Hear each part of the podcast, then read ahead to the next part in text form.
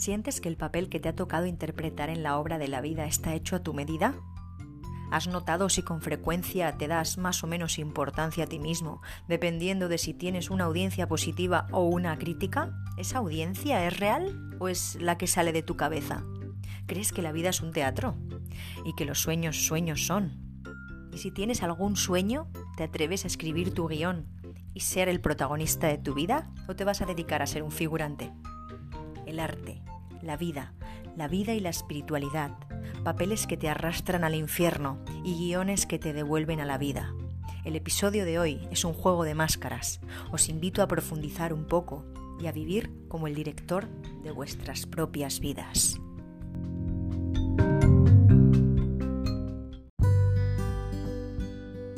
¿Crees que puedes transformar aquellas situaciones tóxicas de tu vida y convertirlas en oportunidades para ti y para tu entorno?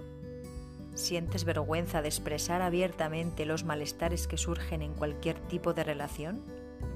¿Es para ti incluso un tabú hablar de tu maravillosa vida porque nadie a tu alrededor se permite ser auténticamente feliz? Te invito a que disfrutes en este podcast de todas aquellas herramientas que voy a poner para ti de la manera más creativa. Soy Beatriz Gera Tudela, artista holística y es un placer brindarte este espacio donde a través de mi voz, la música y otras hermosas artes podrás conseguir esa transformación que tanto anhelas. Para ello, simplemente escucha y déjate guiar por tu sabio corazón. Bienvenidos al corazón de Treya.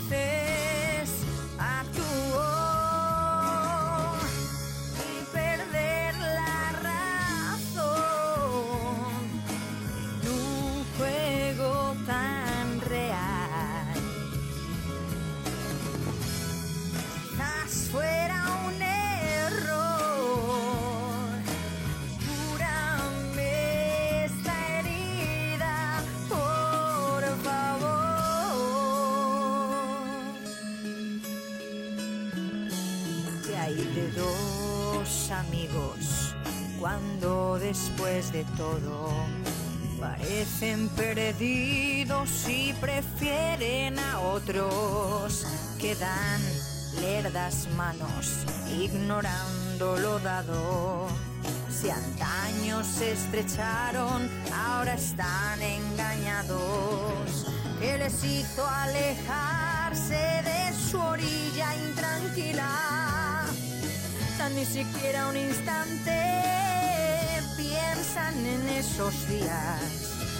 Siempre es la misma función, el mismo espectador.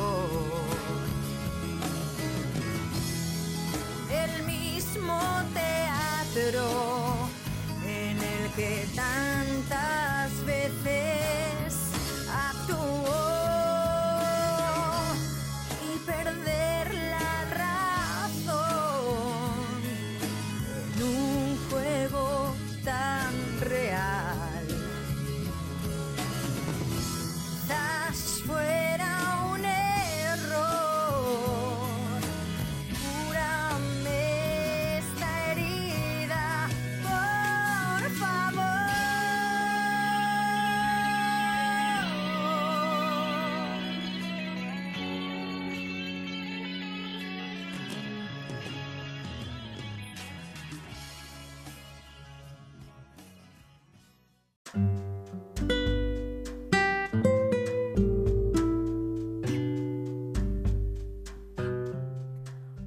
y sintientes del corazón de Trella. Bienvenidos un domingo más, pero no un domingo cualquiera. Nunca son los domingos un día cualquiera, y menos si en el día de antes ha sido vuestro cumpleaños, como ayer fue el mío, el 27 de febrero. Es un placer para mí sentiros siempre cerca, como si estuvieseis aquí. Cuando grabo los episodios y las entrevistas, os siento latir y vibrar. Todo lo que sale de este podcast primero está disfrutado por mí y por supuesto preparado con mucho cariño para vosotros. Hoy con este invitado, ciertamente, me puedo simplemente relajar. Y como estoy publicando el podcast un día después de mi cumpleaños, me voy a dar a mí misma un regalo y os voy a entregar a vosotros también el regalo de que podáis escuchar esta entrevista del tirón. Porque la verdad es que Sergio, con su aporte y su estar, ya me hizo un súper regalazo por adelantado, sin duda alguna. Gracias, Sergio. Él nos va a aportar una mirada acerca del arte, del teatro, de la radio, de la tele, quizá muy distinta a como muchos de vosotros conozcáis, porque por eso lo he invitado, por su capacidad, a mi manera de parecer, tan espiritual, porque la tiene muy presente en su vida, con su familia, con su entorno, en su trabajo, en su trabajo interno y externo, y nos contagia a todos de humor y amor, tal y como es Él. Siento de veras que la vais a disfrutar tanto como yo lo hice y tanto como lo he vuelto a hacer cuando he vuelto a repasar la entrevista para ver qué hacía con el material que él me había aportado.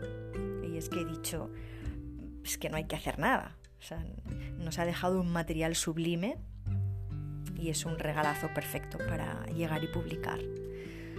Así que quería haceros esta introducción porque sé que sois bastantes a los que os gusta mi voz. Gracias por recordármelo cuando me veis o cuando me llamáis.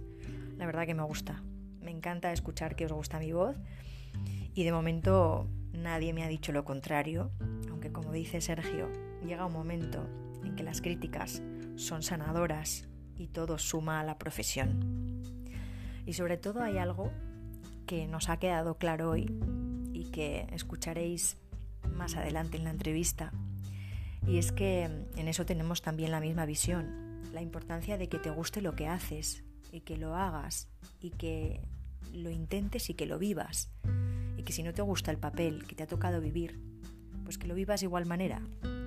Porque casi seguro que cuando te sumerges en vivirlo mucho más intensamente, es ahí cuando te descubres metido hasta adentro, involucrado con algo mucho más grande que tú mismo y que da sentido perfecto al todo y a ese todo porque te sientes parte de ese todo y ya no te sientes con esa incómoda sensación de separación que te limita a poder interpretar cuando quieras y como quieras ¿no? el papel que te dé la gana.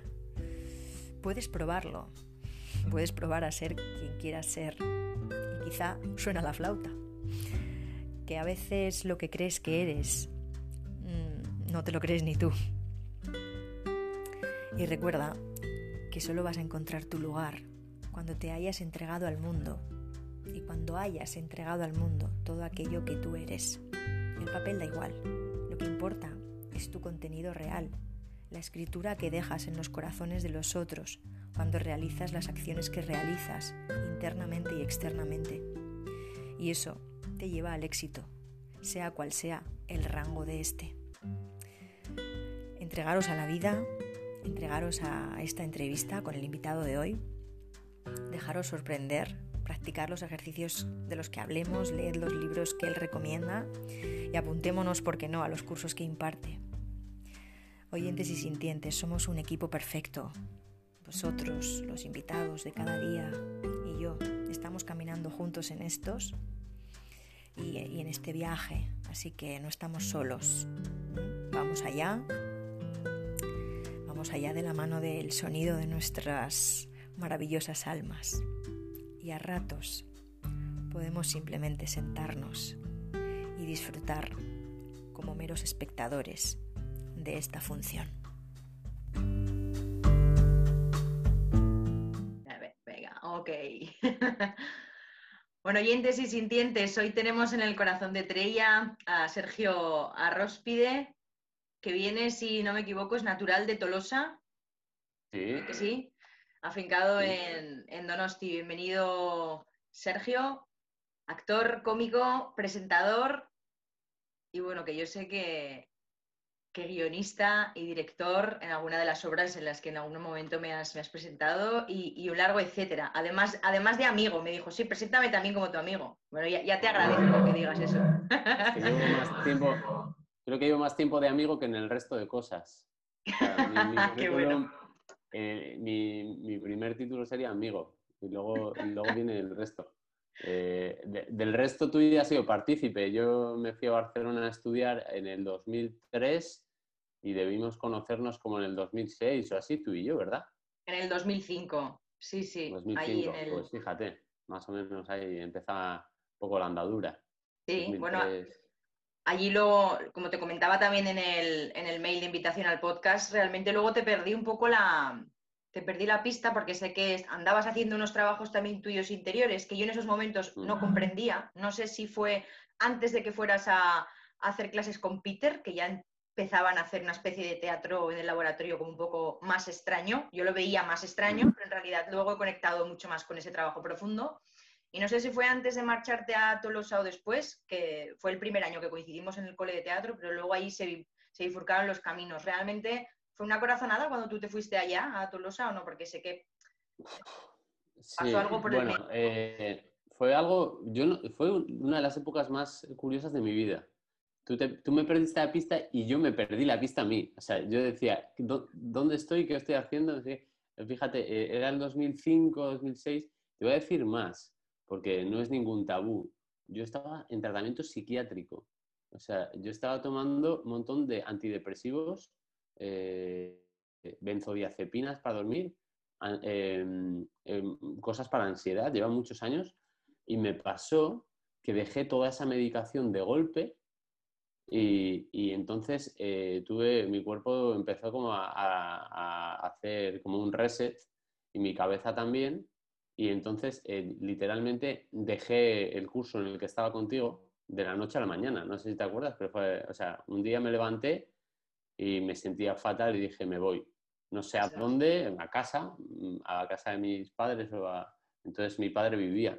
De hecho, un poco, tú decías una corazonada. Yo me, me, levanté una mañana sabiendo que me quería ir, que me quería ir de Barcelona, llamé a mi trabajo, les dije que me iba, llamé a mis amigos, les dije que me iba, llamé a la escuela, fui y me despedí y me fui a mi casa esa misma tarde en autobús.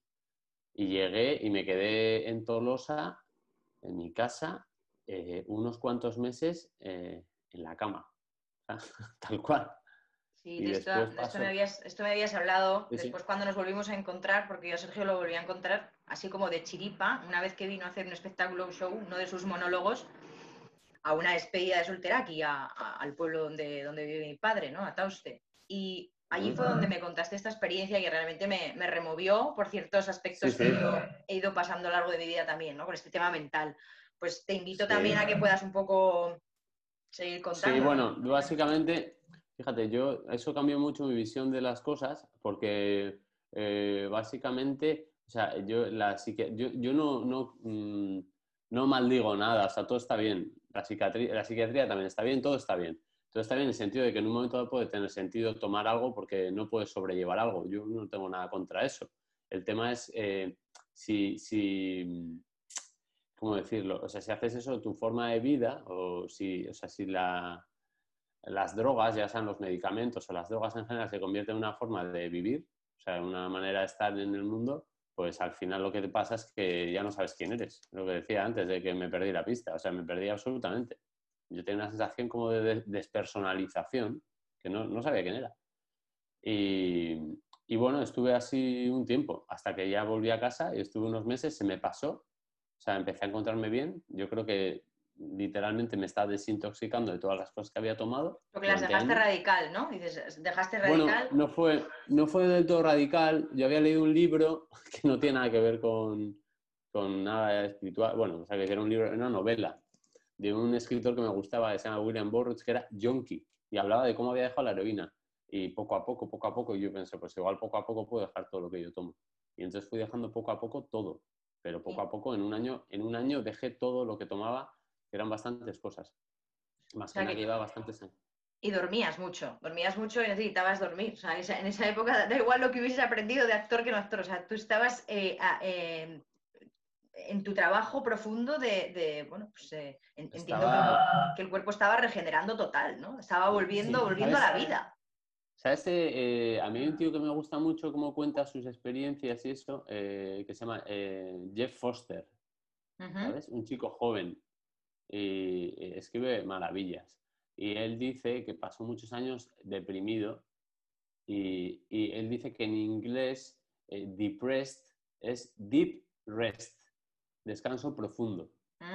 Yo sentía como que estaba en un descanso profundo, pero meses estuve ahí unos meses en casa. Y hasta que no empecé a levantar cabeza con ayuda de un amigo también que venía todos los días, me, decía, vamos a salir y tal, no sé qué, va a su escuela de yoga y estuve ahí un tiempo con él y tal, pues eh, no empecé como a, un poco a, estar un poco, no sé, animado o, bien. Más lúcido. Y luego, Sí, o sea, lúcido estaba, ¿eh? Pero lo que no estaba era como, estaba como muy, no sé cómo decirlo, como muy disociado, o sea, como muy, tenía la sensación como de estar viendo mi cabeza todo el rato y estar un poco de espectador de todo lo que pasaba, pero, pero a la vez eh, era como, yo veía todo lo que me estaba pasando, pero a la vez no podía frenarlo, era como una rueda pero estaba lúcido, o sea, me daba cuenta de que estaba pasando. En ningún momento estaba dentro de esa película, ¿me explico?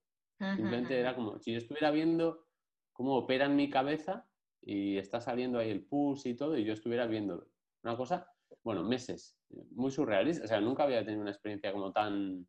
Sí, que yo, recuerdo que, hace poco, bueno, hace poco, hace unos, hace un tiempo, eh, ya te llamé precisamente por lo mismo, ¿no? Porque cuando tú me comentaste este, no sé si fue un despertar, por decirlo de alguna manera, pero fue como una toma de conciencia de decir qué me está pasando, ha sido como esa, ese tabano que llevas en la cabeza, de repente es como si una mañana hubiese, se hubiese salido todo de ahí y hubieses vuelto a conectar con la vida aquí y ahora. Sí, sí, sí. Y, y bueno, yo he tenido durante muchos años ese, ese, tabano y esa experiencia en mi cabeza, sin el hecho de, yo lo, he comentado otras veces, no aquí solo en el podcast, sino en otros, en otras, en otros escritos que hago como artista y tal, lo, he comentado, o sea, realmente era una desconexión o era una locura, es que vivías en una, es que parecía una esquizofrenia, yo no sé es con la gente que la, que la diagnostican de esquizofrenia y no, pero bueno, yo sin tomar nada absolutamente que no fuese, pues bueno, las, las drogas que, que un podcast tengo dedicado a esto, ¿no? Que hay pues el, azúcar, las relaciones y a todo eso también, eso sirve de parche, ¿no? Para anestesiar ese malestar que a, nivel emocional tenemos. Recuerdo de haberte llamado y decir, ostras, me siento súper identificada con esto porque una mañana fue como, pumba, mm, mm. vuelvo a estar en la vida, ¿no? ¿Qué cosa? Sí, sí, a mí me pasó también, fue como un poco una mañana, de hecho me acuerdo, me metí a la ducha y empecé a duchar y de repente dije, joder, pues eh, hoy me encuentro bien. O sea, de repente me encontraba, era como mi cabeza estaba como ya en silencio y empezaba a, ver las cosas desde, desde mí, no sé, era como una sensación de volver a encajar en mí. Y, estuve en casa un tiempo, unos meses, y murió mi padre, justo a los pocos meses. O sea, que fue también como una, tú decías una corazonada, no sé, para mí fue como una, o sea, un, un llamado ahí muy fuerte de decir, vuelve a casa, cúrate, o sea, estate, ponte bien y, aprovecha todo este tiempo porque luego, casualidad, mi padre ya, mi padre falleció. Entonces fue como todo ese tiempo estuvimos juntos, hablé bastante con él y no había tenido oportunidad de estar tanto con él cuando era más joven.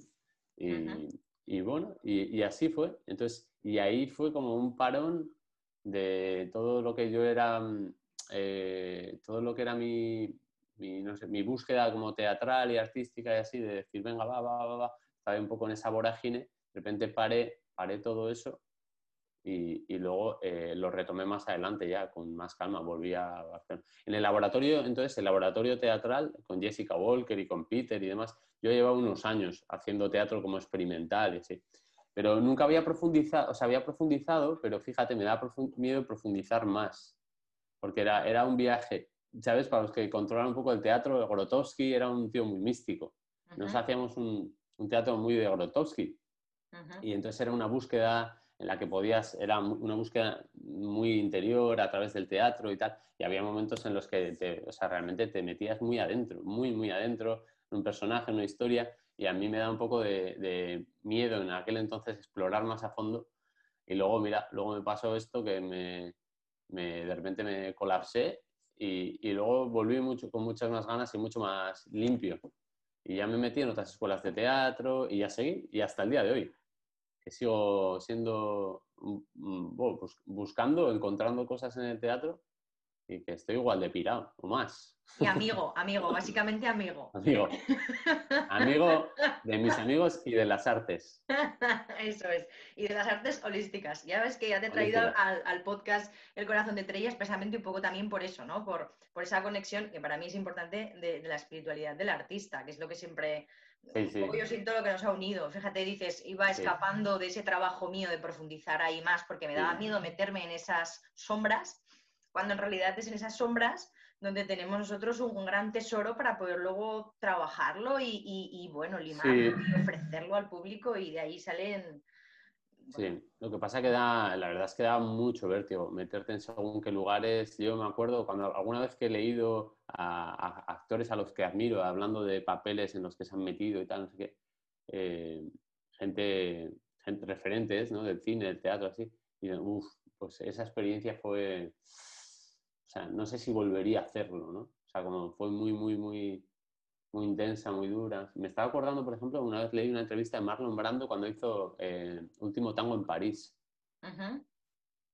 Y que bueno, además luego eso fue muy polémico, ese rodaje y tal, porque creo que hablaban de una violación, no sé, pero al margen de todo eso, él, yo en su momento cuando leí decía, eh, me he metido en, como en, en, el fango de mí mismo, tal, no sé qué, ha sido dolorosísimo y, no sé si podría volver a hacerlo ni si querría volver a hacerlo. Yo creo que también hay una parte del arte de esa búsqueda que pasa por esas tinieblas y también entiendo que luego hay un momento que dices, ya no quiero volver, ¿sabes? O sea, que ya no todo va a ser crear desde el dolor y, y la profundidad. no, puede ser algo ligero, o sea, o no ligero, pero desde la alegría, no sé cómo decirlo. O sea, eh, intenso, profundo, pero desde la alegría, desde, desde el bienestar, desde descubrir. Y claro, bueno, también conforme tú vas trabajando cosas a nivel interno, esas sombras se van haciendo más luz, vas, aportando más luz, vas llevando más luz a esos sitios más sombríos. Entonces entiendo que todo lo, bueno, esos papeles que al principio igual te puedan resultar un poco más, que te repelen, pues los puedas integrar con más facilidad. Yo siempre siento que siempre he explicado esto, ¿no? Al igual que en una profesión es la prolongación de tu ser, de, de cómo tú estás, pues en un actor lo mismo. Según va ampliando su nivel de conciencia por dentro, pues esos papeles pueden ir tomando una forma u otra bien distinta según el nivel de conciencia y es que se va a poder interpretar de un modo muy diferente. De hecho, las obras en sí o un papel que te toque interpretar en sí, ahí ya se está constelando algo, ¿no? Decía, aprovechando que en algún momento he hecho algún podcast acerca de las constelaciones familiares, constelaciones cuánticas, ya, ya estás como constelando parte de, de, de, historia de tu vida, ¿no? Cuando has contado el ejemplo de, de Brando, pues es así, seguramente él tenía algo que revisar y esa oportunidad de papel le vino por algo concreto, ¿no? Yo he tenido muchos alumnos, ¿no? De teatro que hay veces que les tocaba, bueno, les tocaban ciertas cosas. Recuerdo hacer una obra, eh, un año la obra de Tok Tok y alumnos míos expresamente venir y decirme, ostras, es que yo esto, a mí esto me ocurre en mi vida. Y decirme, es que curioso, ¿no? Que, qué coincidencia, ¿no? Qué causalidad. Entonces ya, ya va bien. O sea, es una especie de, de reto también no hace falta que sea desde el dolor, lo que has dicho tú, no, desde el dolor, pero sí atreverse a explorar un poco y este teatro es una, el arte es una herramienta brutal. Yo creo que cuando lo haces profundamente, o sea, cuando realmente te entregas al arte, sí que, sí que es transformador y terapéutico y sí que es algo que también puede ser que no, ¿eh? O sea, quiero decir, no tiene por qué ser así. Hay gente que lo vive como de una forma, no sé cómo decirlo. Yo alguna vez he visto entrevistas de otros actores que dicen, no, no, yo no, yo no, yo no soy ese personaje. O sea, quiero decir, eh, yo, yo a, través de lo que hago aparento ser ese personaje. El mismo, me acuerdo, ¿eh? por, por, ponerte un ejemplo muy conocido, hace poco, Anthony Hopkins. Me sorprendió muchísimo porque, eh, no sé, yo creo que con el tiempo te vas educando en darte cuenta de lo que sí está, sí es y sí es, y, no es lo que parece, o sea, sí es y no solamente parece. Y es uno de esos actores que yo, uff, parece que se ha metido muy... Y él decía en una entrevista, no sé, pero lo oí, eh, me sorprendió dijo, no, yo no, o sea, no siento como Aníbal Lecter, no pienso como Aníbal Lecter, muchas veces simplemente pongo la cara de Aníbal Lecter y me muevo como Aníbal Lecter y pongo la voz de Aníbal Lecter, pero no siento como Aníbal Lecter.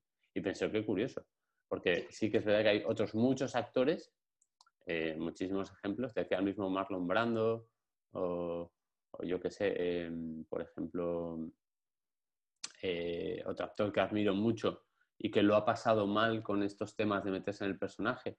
Eh, em, Daniel Day-Lewis, perdona. Daniel Day-Lewis, que tiene cuatro Oscars, si no me equivoco, de los más premiados de la historia de los Oscars. este hombre, cada vez que hace un papel, se mete eh, Rapanui, por ejemplo, o el último del hilo invisible, o mm, cuando ha hecho algún papel muy profundo, luego ha tardado en salir. Y, mentalmente acaba un poco así. Yo tampoco creo en eso, no creo que haya que torturarse, pero sí que creo que cuando Para nada, para nada. Bueno, a saber, Anthony Hopkins, qué trabajo lleva él también para llegar a este nivel de no tener que identificarse tanto con eso, porque identificarse sí, en sí mucho, entiendo que, que también es que te está detectando que hay algo que revisar adentro, porque claro, es que no, puedes quedarte con esa historia enganchado. Si te quedas con esa historia enganchada, en, tu, cerebro. Claro, fíjate, nosotros, yo, yo es lo último que hice, que es eh, para mí fue como vital, porque con, un gran maestro en el teatro y tal, fue la técnica Meissner con Javier Galito en Barcelona, un tío, mm, ¿qué te voy a decir? O sea, un gran amigo, gran amigo, grandísimo amigo, pero un gran maestro, muy buen maestro de teatro y él nos explicó algo fundamental, que es como parte de la técnica Meissner, y es que es vivir de verdad circunstancias imaginarias. Lo que pasa es que él decía, vive de verdad, o sea, no interpretes, vive de verdad. Lo que pasa que tú tienes que, fíjate, y aquí viene el trabajo espiritual del actor, trabajar tu centro para que puedas entrar y salir en esas circunstancias imaginarias. Exacto. Tú vives de verdad, porque es lo que te decía, eh, yo creo que el primer perjudicado de no vivir de verdad es el propio actor, que lo respeto, ¿eh? nadie tiene la obligación de entregarse a su trabajo, nadie. O sea, mm, bueno, no sé, igual un médico, quiero decir, en el arte... Bueno, en la, eh, medida, en la medida que pueda. exacto, a eso voy, a eso, voy, quiero decir... En la medida que puede, eso es. Cuando, cuando digo la obligación de entregarse, me digo, quiero decir, en la medida que pueda y sepa. Si tú em, sabes X, pues te entregas en esa proporción. Si sabes más, te entregas más. Pero nadie, muchas veces nadie te va a decir, mm, pues eh, podías haberlo hecho o te, tenías que haberte entregado más. Supongo que en cada momento tú haces lo que, lo que está en tu mano, lo que puedes. Pasan los años y te das cuenta de que ahora sabes hacerlo de otra forma, te vas a entregarte más. En cualquier caso, a lo que iba es que si tú trabajas tu centro, tu capacidad para entrar y salir de esas circunstancias, pues eso te da la libertad de cada vez que entras en un personaje entregarte más por miedo a no perderte. Te puedes entregar cuando entras y luego tienes la habilidad de salir. ¿Cuál es el problema? El miedo a entrar y no salir o la incapacidad de entrar. Claro, de ahí el trabajo que hablamos del centro. Ese centro, ¿cómo lo adquieres? Pues a través no solo de técnicas de teatro, sino de mm, la conexión también Con, la, espiritualidad y mucho trabajo interior de, pues, terapias, llámalo X, como si es un yoga, como si es irte a caminar. El caso es que tú estés como si te resulta bailar o ponerte a cocinar, no sé, algo que te conecte contigo y que te traiga, que te devuelva a la tierra, pero que del mismo modo estés con esa conexión, ¿no? que te permita, pues eso, vivir ese personaje, pero acceder a, a esa escala de poder imaginar cómo esa persona lo viviría para tú vivirlo in situ y que de ahí se pueda abrir un abanico de posibilidades de entrega, porque si no, entiendo que si no, no, si no estarías haciendo que haces ver. Entonces cuando haces que haces ver, la cosa, no. A eso voy. que luego cada uno es libre de llegar hasta el nivel que considere que pueda, pero lo ideal para como artista, lo que más te aporta, y yo creo que al público, a la mayoría del público también, es eh, entrar profundamente en algo de verdad y luego, claro, poder salir, no quedarte ahí. Y te iba a decir, y eso, fíjate, hablando de la personalidad, al final es el mismo juego que en la vida mismo tú te entregas a este personaje que es Sergio o, este personaje que es Bea, que vas perfeccionando. En la medida en que conoces cómo funciona este personaje, cuáles son sus neuras, ¿no? ya sea a través de la terapia, del eneagrama, por ejemplo, de cualquier cosa así, pues puedes saber este personaje eh, dónde suele fallar o cuáles son sus tics recurrentes mentalmente, ¿no? qué es lo que tiende a repetir. Y en la medida en la que lo conoces, y tienes un centro, puedes volver a ti y corregir, perfeccionar el guion de este personaje. Hostia, mira, esta versión la implemento porque ya no solo sé hacer esto, no siempre me enfado cuando me dicen algo, sino que a veces me enfado, pero otras veces puedo ser comprensivo. ¿no?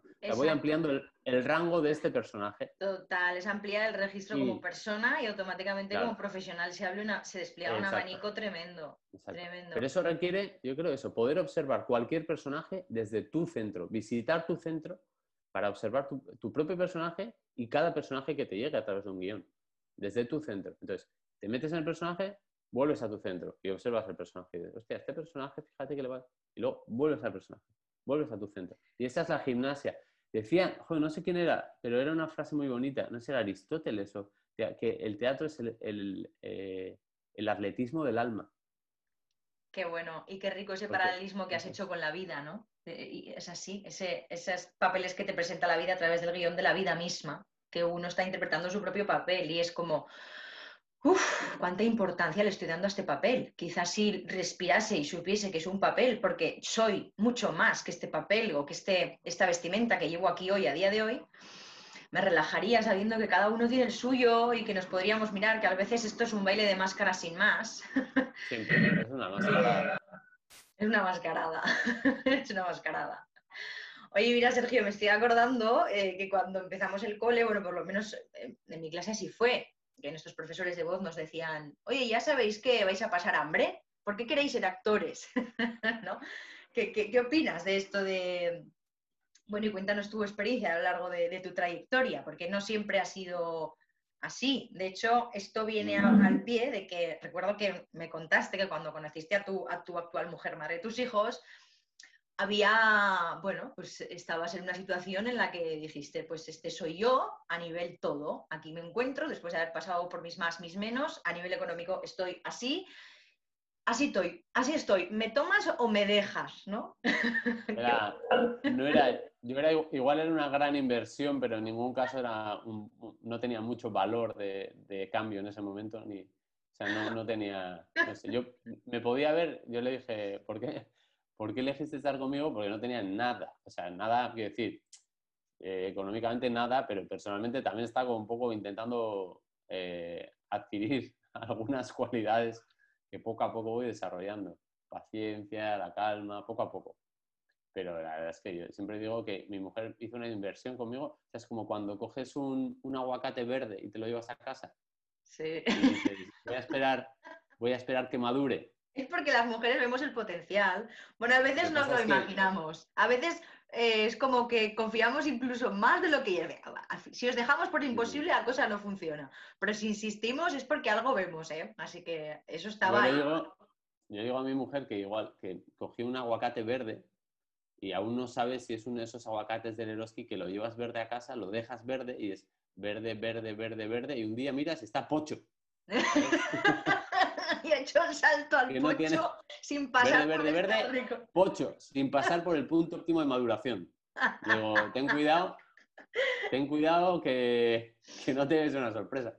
No, estoy madurando, estoy madurando, mis hijos me han hecho madurar mucho, ¿verdad? Me están haciendo madurar muchísimo. Y, y de respecto al hambre y todo esto, mira, yo creo que está bien, ah, no sé cómo decirlo, asustar un poco a los futuros artistas en el sentido de, eh, hay que animar a todo el mundo a que haga lo que quiere hacer, pero hay que hacerle muy consciente de que va a haber dificultades. No es cierto que vayas a pasar hambre, no es cierto, o es cierto que puedes pasarlo un tiempo, ¿sabes? Lo que sí que es cierto es que si no haces lo que realmente deseas hacer, vas a ser infeliz. Y yo creo que eso es mucho peor que pasar hambre en un momento dado. Total. Vas a ser infeliz. Lo que pasa es que eh, es curioso porque eh, yo, este, Javier, este maestro de teatro tan amigo mío, decía siempre, eh, el ingreso a una escuela de teatro debía ser, debería ser una cuerda de lado a lado de un precipicio, ¿sabes? Y decir, ¿quieres hacer teatro? Pasa por ahí. Porque la gente entra muy alegremente en la escuela, entramos, yo me incluyo todos, con mucha alegría y con ganas de mostrarnos y, y más en estos tiempos en los que yo me miro en Instagram y digo, joder, qué envidia, todo el mundo es la hostia de, de guapo y elegante y, todo el mundo posa bien e incluso actúan bien, no sé, es muy fácil, ¿no? Eh, mostrar lo mejor de ti, tu cara más luminosa. Y la gente se mete en las escuelas de teatro un poco con, esa, con esas ganas, ¿no? Lo que decíamos de, voy a brillar. Sí, pero es lo que decíamos, cuidado, que es que el trabajo que requiere ser artista, ya sea actor, pintor, me da igual, es cruzar, o sea, ese abismo de sombras uh, para luego volver a, salir a, ¿sabes? Como un túnel subterráneo para volver a salir a la luz.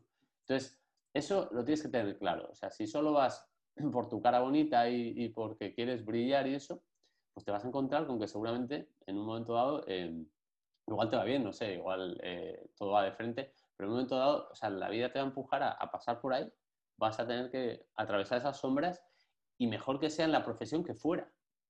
Porque luego si no pasa como en Hollywood, ¿sabes? Que esto lo hablamos mucho, que es como, bueno, eh, las sombras al final, como no las has trabajado en escena, pues vienen en forma de alcoholismo, problemas de pareja miles, eh, accidentes como muy locos, eh, no sé, todo es como, ¿sabes? Mm, tenías el lugar, el, laboratorio teatral para trabajar tus sombras, pero has preferido como no hacerlo y a veces te acompañan pues el resto de tu vida, que es, yo creo es mucho más duro. Pero fíjate que esto que dices respecto al ah, uno se apunta a la escuela, va tal, es como en la vida misma, también es una escuela en sí, ¿no? Cuando dicen que encarnamos y venimos a la vida con un papel, también es una, una escuela para venir a jugar, a experimentar mejor que cada uno o bien en su universidad o nosotros que hemos estudiado teatro en el cole lo hagamos en un entorno más o menos seguro respecto a algunas, no sé, pautas que, ya eh, que tengamos comunes entre todos porque nos gustan y, seamos afines. Y de ahí, eh, ese me ha ido lo que iba a decir. Bueno, que, en realidad en la vida misma tú también pasas por ese viaje de sombras, subidas y bajadas. O sea, que, claro. aunque tu propia profesión, o sea, la vida misma te va a llevar a experimentar esa oscura del alma se ocurre, esos momentos sombríos en los que vas a tener que adentrarte a tus mayores y vas a tener que, que olerte tu propia caca. Y, entonces decir, vale, ok, esta es mi caca, esta es la que tengo, pues mira, es, marrón tú. Voy a mezclarla con amarillo y vamos a hacer aquí, qué sé yo, ¿sabes? Sí, sí, sí. El viaje del héroe también, ¿no? Es un poco, y entonces cada uno en su profesión, sí, es verdad, que en, la profesión yo siento que hay muchos actores y bueno, muchos artistas en general que, pues como en su vida misma, yo creo, pasan un poco así como por encima, que no me toque mucho, que no vida, que no me toque mucho, que no me toque mucho, pero da igual, o sea, da igual. un momento te va a tocar. Totalmente, totalmente. O sea, a lo que voy es, no se trata de juzgar ni mucho menos, que es que, ya te digo, eh, todos hemos pasado incluso por las mismas motivaciones de decir, joder, quiero tener éxito, quiero quiero, quiero ligar, quiero tener dinero. Claro, y también, es, es, un modo inocente, es un modo inocente y hay ilusión y eso hay que respetarlo porque esa es la, la pulsión que te lleva realmente a eso. Es un motor, la vanidad es un motor que también te lleva muy lejos, sobre todo al principio. Para lo que voy es que hay que aprovechar esa oportunidad que te da tu profesión de sumergirte y conocerte, porque eh, realmente eh, es de donde nace tu mejor versión de ti mismo, de donde nace el mejor arte, y de donde, realmente vas a cosechar lo que, lo que tu propósito artístico, que es conectar con muchísima gente. Entonces, a eso voy. Simplemente, yo creo, al final lo que quiero decir es que realmente no debemos, creo, em, o sea, es inteligente no rechazar esa invitación a sumergirte profundamente en lo que haces a través de tu trabajo artístico. O sea, sumergirte profundamente. Entonces, que bueno, todos aquellos que quieran dedicarse a este trabajo, pues que sepan que es un trabajo súper bonito, súper agradecido, todo lo que ya sabemos, súper vistoso, súper luminoso a ratos, pero que es muy importante, yo no sé si el tema del hambre, porque igual puede ser que te vaya muy bien económicamente. También al principio, hay gente que siempre le va más o menos bien, o casi siempre, luego tiene sus bajones, pero, pero es importante que sepas que va a haber momentos oscuros de sombra y momentos en los que vas a tener que trabajar mucho tu disciplina, tu voluntad, eh, tu, no sé, eh, tu importancia personal para dejarlo a un lado y poder seguir adelante, las críticas exteriores, todo eso que, en, esta, este trabajo está ahí a la orden del día. Entonces, en mi caso, yo empecé, pues eso, pues con 22, 23, cuando fui a Barcelona, yo venía de la televisión, la radio, cosas así, y empecé con el teatro y me di cuenta de que me interesa muchísimo más porque el nivel de entrega es otro la tele, en la radio puedes pasar de puntillas por todo. En el teatro, si lo haces, pues enseguida tus compañeros, tus, tus, tus profes se dan cuenta y te exigen que te entregues. Y, y bueno, pues eh, esa es mi experiencia. Ahí empecé a entregarme, a descubrir todo esto que he contado. Y curiosamente, después de trabajar sobre mí de esa manera, empezó a salir cosas que, que también me permitieron ganarme bien la vida.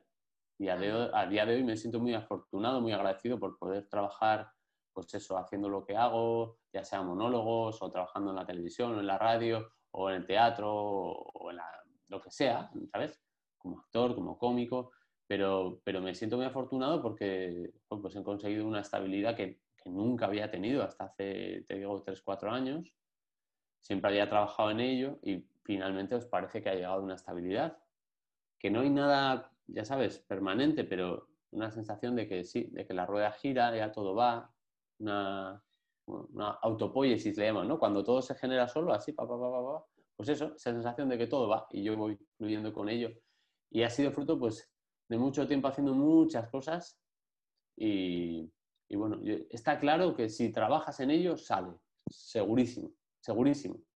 Yo eso, ya sé que habrá gente que dirá, no, hay gente que... Pues yo sigo pensando que sí, que si inviertes en ello toda tu energía, igual no vas a donde tú creías, pero que va a ir, la cosa va. O sea, vas a poder. Aunque igual tu propósito tampoco es, eh, quiero decir, no tienes por qué vivir necesariamente de eso. También estamos obsesionados con, yo me tengo que ganar la vida, no sé, eh, haciendo teatro. Bueno, eh, me parece un propósito muy noble y es viable, pero igual en un momento dado, no sé, imagínate, tienes hijos y dices, pues que ahora mi, energía tiene que estar destinada a cuidar de ellos, mientras tanto voy a hacer otras cosas. y todos son ciclos, y todos son ciclos, está bien, y lo que dices, no, esta estabilidad en la que tú te sientes así, mm, ha llegado después de muchos años de sombra. Sí, muchos años. No, a mí no me ha molestado pasar hambre, en algunos momentos me ha ido francamente, o sea, he ido muy, muy, muy en precario muchos años, pero luego he encontrado otros trabajillos y tal. Y desde el 2011, también es algo que quiero decir porque es importante, desde el 2011 que yo me propuse no hacer nada más que trabajar, digamos, como actor en todas sus variantes, eh, así fue.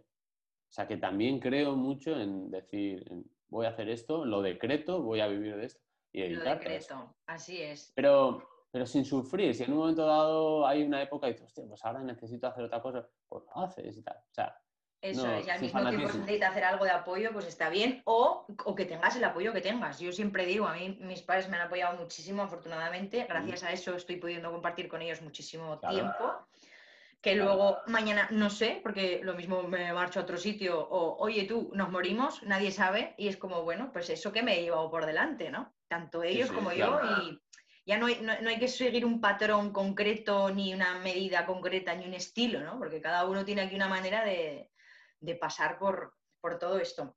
No hubiese sido lo es Muy importante, es muy importante y eso sí que también lo he aprendido mucho con Javier en ese curso que hice. O sea, fijarte objetivos, ¿no? Es como esta sensación de, vale, yo quiero ser actor y a qué me quiero dedicar. Bien, pues fijar objetivos tangibles, de decir, vale, yo quiero estar eh, trabajando, por ejemplo, en una serie bien, pues eh, ¿qué, pasos tengo que dar? Mm, tengo que aprender interpretación, seguramente tengo que hacer algo para aprender a interpretar en la cámara, que es distinto a interpretar, digamos, en el teatro, ¿no? Tiene otras técnicas o otra forma de hacer. Quizá luego tengo que encontrar un representante, para eso tengo que tener un buen material. Una vez que tengo un representante, tengo que estar también encima de él, hablando con él y proponiéndole cosas, no solo esperando a que lleguen. Entonces, dar pasos. No, no puede ser una profesión pasiva yo lo que he aprendido es que es una... Y hay, muchas, hay muchas variables, o sea, dedicarte al arte es, que hay, muchas variables. pero, pero hay que tomar un, rol activo, es a lo que voy, ¿no? Un rol activo de decir hacia dónde quiero ir y, fijarte esa dirección.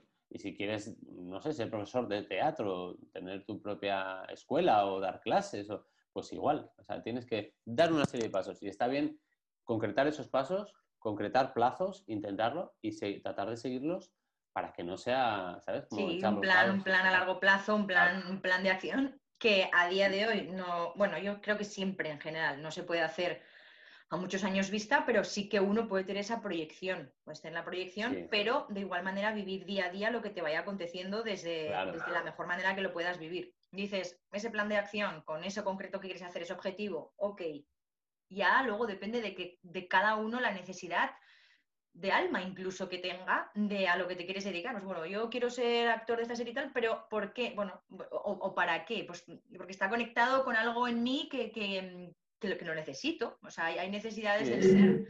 Entonces, por eso hay tanta variabilidad, me, explico, ¿no? O sea, es como cada uno tiene una necesidad suya profunda y es desde ahí desde donde van a hacer el proyecto que estés iniciando. ¿no? Es como ahora con el tema del podcast, ¿no? Se me ha ocurrido pum pum porque es algo que desde niña siempre lo hacía, lo hacía en casa, yo jugaba que se hablaba con unos, con otros, daba unos consejos, otros, y es como, ostras, estoy materializando realmente esto que yo de niña jugaba y para lo que posiblemente se me ha preparado a nivel de, bueno, ya sabes, ¿no? La conexión espiritual, los guías, los maestros, ahí están los ascendidos, lo que sea, es igual. Mm, la vida misma, los padres que me han tocado, todo, hasta las sombras más profundas y los maestros tiranos que tenemos a lo largo de nuestra vida que, que me lo han puesto súper complicado y a los que me han ayudado también a estar a día de hoy. Y es bueno, pues vamos a ver qué pasa, ¿no? Camina, camina, camina. Claro, pero te ha llevado tu trabajo también, ¿no? Como montar el canal, contactar, o sea, te vas fijando unos objetivos, todo eso, eso ha hecho posible que, llegues justo a tener ahí tu podcast y, tus contactos y, no sé, o sea, que te has tenido que organizar. ¿no? Y atreverme y abrirme a hacer esas invitaciones, a que se me respondiera, a saber cómo puedo abordarles y cómo poder estar. Ah, yo era una de las cosas, y es, y sigue siendo una de las cosas en las que más trabajo, ¿no? Aún, en ese tú a tú, en las relaciones, en todos los trabajos, y bueno, se queda niña, o sea, no, no es un tema de ser conflictiva en sí, pero he sido muy cañera y entonces, claro, mm, hay veces que tienes que decir qué está pasando aquí, o sea, revisa, revisa dentro, revisa dentro, porque lo que más amo de todo siempre es llegar a un acuerdo, llegar a un acuerdo con la otra persona. Entonces, si yo no estoy predispuesta por dentro o no sé cómo manejarme a ese nivel emocional porque soy demasiado y, y no estoy, no, yo no controlar, sino digerir y respirarlo, pues no estoy receptiva a escuchar al otro para llegar a ese acuerdo, entonces no me puedo entregar. Si yo estoy receptiva para poderme entregar a tu necesidad, ya no es solo la mía. Mi necesidad es que lleguemos a un acuerdo, con lo cual ahí tengo que trabajar en mí para que yo sepa ver cuál es tu necesidad, desde ahí entregarme a ti y que esto pueda estar saliendo así. ¿Me explico? Así que eso es, eso es un trabajo profundo de años. Voy a cumplir 36 y, y me hallo aún ahí, o sea, que, que, que bueno, que, y disfrutándolo, ¿no? Porque esto es, esto es para disfrutar. Eh, Sergio, cuéntanos alguna de esas anécdotas que me contaste que el día en mi pueblo que decías que, claro, no siempre ha sido así. Sí que te has dedicado, antes me has dicho que venías antes de la tele y de, y del y de la radio y que luego empezaste a hacer teatro y tal. Pero así como ahora que te dedicas más a la tele y que este es más un personaje más público y todo, ¿qué pasaba cuando ibas en Navidad a tu pueblo? Algo así me eh, Yo creo que eso... Joder. decías que... He pasado es que, es que es esto, o sea, realmente... o algo así, ¿no? Te decían. Sí, bueno, no, eh, el tema es que, pues eso, que de todo el tiempo que dedicas al, teatro, a la formación, a los trabajos actorales y demás, pues eso, hay un pequeño, la punta del iceberg es el tiempo que tú, que la gente te ve haciendo algo, digamos, reconocible, ¿no? Y luego todo lo demás, todo eso sumergido es tiempo haciendo a veces trabajos de mierda, o sea, de mierda, que decir, dentro del teatro, claro, tú decías hay muchas variables y yo he hecho de, tortuga en un centro comercial tirada en el suelo o de botella de coronita de dos metros, o no sé, eso, tú sabes que en mis espectáculos lo comento mucho y así, todos los curros que he tenido, he hecho de mimo en una ferretería, he hecho, y he hecho cosas muy desagradables, o sea, rollo de sentir que, ¿sabes? Bueno, es decir, lo vives con dignidad, pero, pero pero dices, Dios mío, o sea, nunca imaginé que esto eh, fuera ser actor. Y entonces mucha gente que nunca ha pasado por ahí, que no sabe que la profesión también tiene esos claroscuros, te dice, bueno, pues a ver si sales en la tele, ¿no? A ver si te veo en la tele. algo que a mí me destrozaba, o sea, o sea, que vienes de, hacer, vienes de hacer de tortuga las navidades, vas a comer en Nochebuena y te encuentras el típico yayo de pueblo que te pregunta que no, te veo en la tele después de llevar traje de tortuga, ¿no? Y te toca las pelotas. Después de llevar un traje de tortuga que me dejó las, las, las cervicales hechas polvo, las lumbares también, bueno, pero las cervicales hechas polvo, y que después de cobrar 60 euros me dejé 40 en un quiropráctico. O sea, 20 euros llevando un traje de tortuga que debía pasar como 20 kilos dos días. Y acabé destrozado, casi así chepado, con un dolor increíble en la espalda. Y, total, luego llegas a tu pueblo y te dice la gente, pues no te he visto nunca en la tele. Pues mira en el suelo el supermercado, ahí suelo estar. Qué bueno, qué bueno, y, qué bueno. claro, me ha pasado, la verdad es que he tenido he tenido mucha suerte para las desgracias. Cuando empezaba a, currar. Pero eso está bien, porque eso es material, eso es oro que has claro, luego. Yo me imagino ahí como, no sé, si, si, Dios es un señor bromista, así como, como lo pinta en algunas religiones, yo me imagino a, Dios ahí como, a ver qué le mando ahora. Mira, haz de, haz de tortuga. Partiéndose el culo. Eh, espérate, ya le, ya le, dejaré que salga en la tele. Pero eh, haz de, haz de Capitán Pescanova. y yo estaba ahí haciendo, de todo, hecho de todo. Estuve en Laponia haciendo esquimal, ya lo sabes tú también. Ahí a 24 bajo cero con un traje que era fino, fino es poco, un traje. No, pero, o sea, no, o sea en Laponia real, no es que te montas en un escenario que pareciera Laponia. No, yo estaba en Finlandia en, en Kusamo, en Finlandia, en un pueblo de Finlandia, 24 bajo cero, ayudando a Papá Noel, bueno, como colaborando con unos, con, a llevar unos niños a ver a Papá Noel y no sé qué, allí pasando frío, pero no, al borde de la hipotermia. Luego ya me puse un traje en condiciones, pero 24 bajo cero, un traje de esquimal ridículo y, y o sea, se me, se me, congelaban las cejas, era, era una cosa increíble, increíble.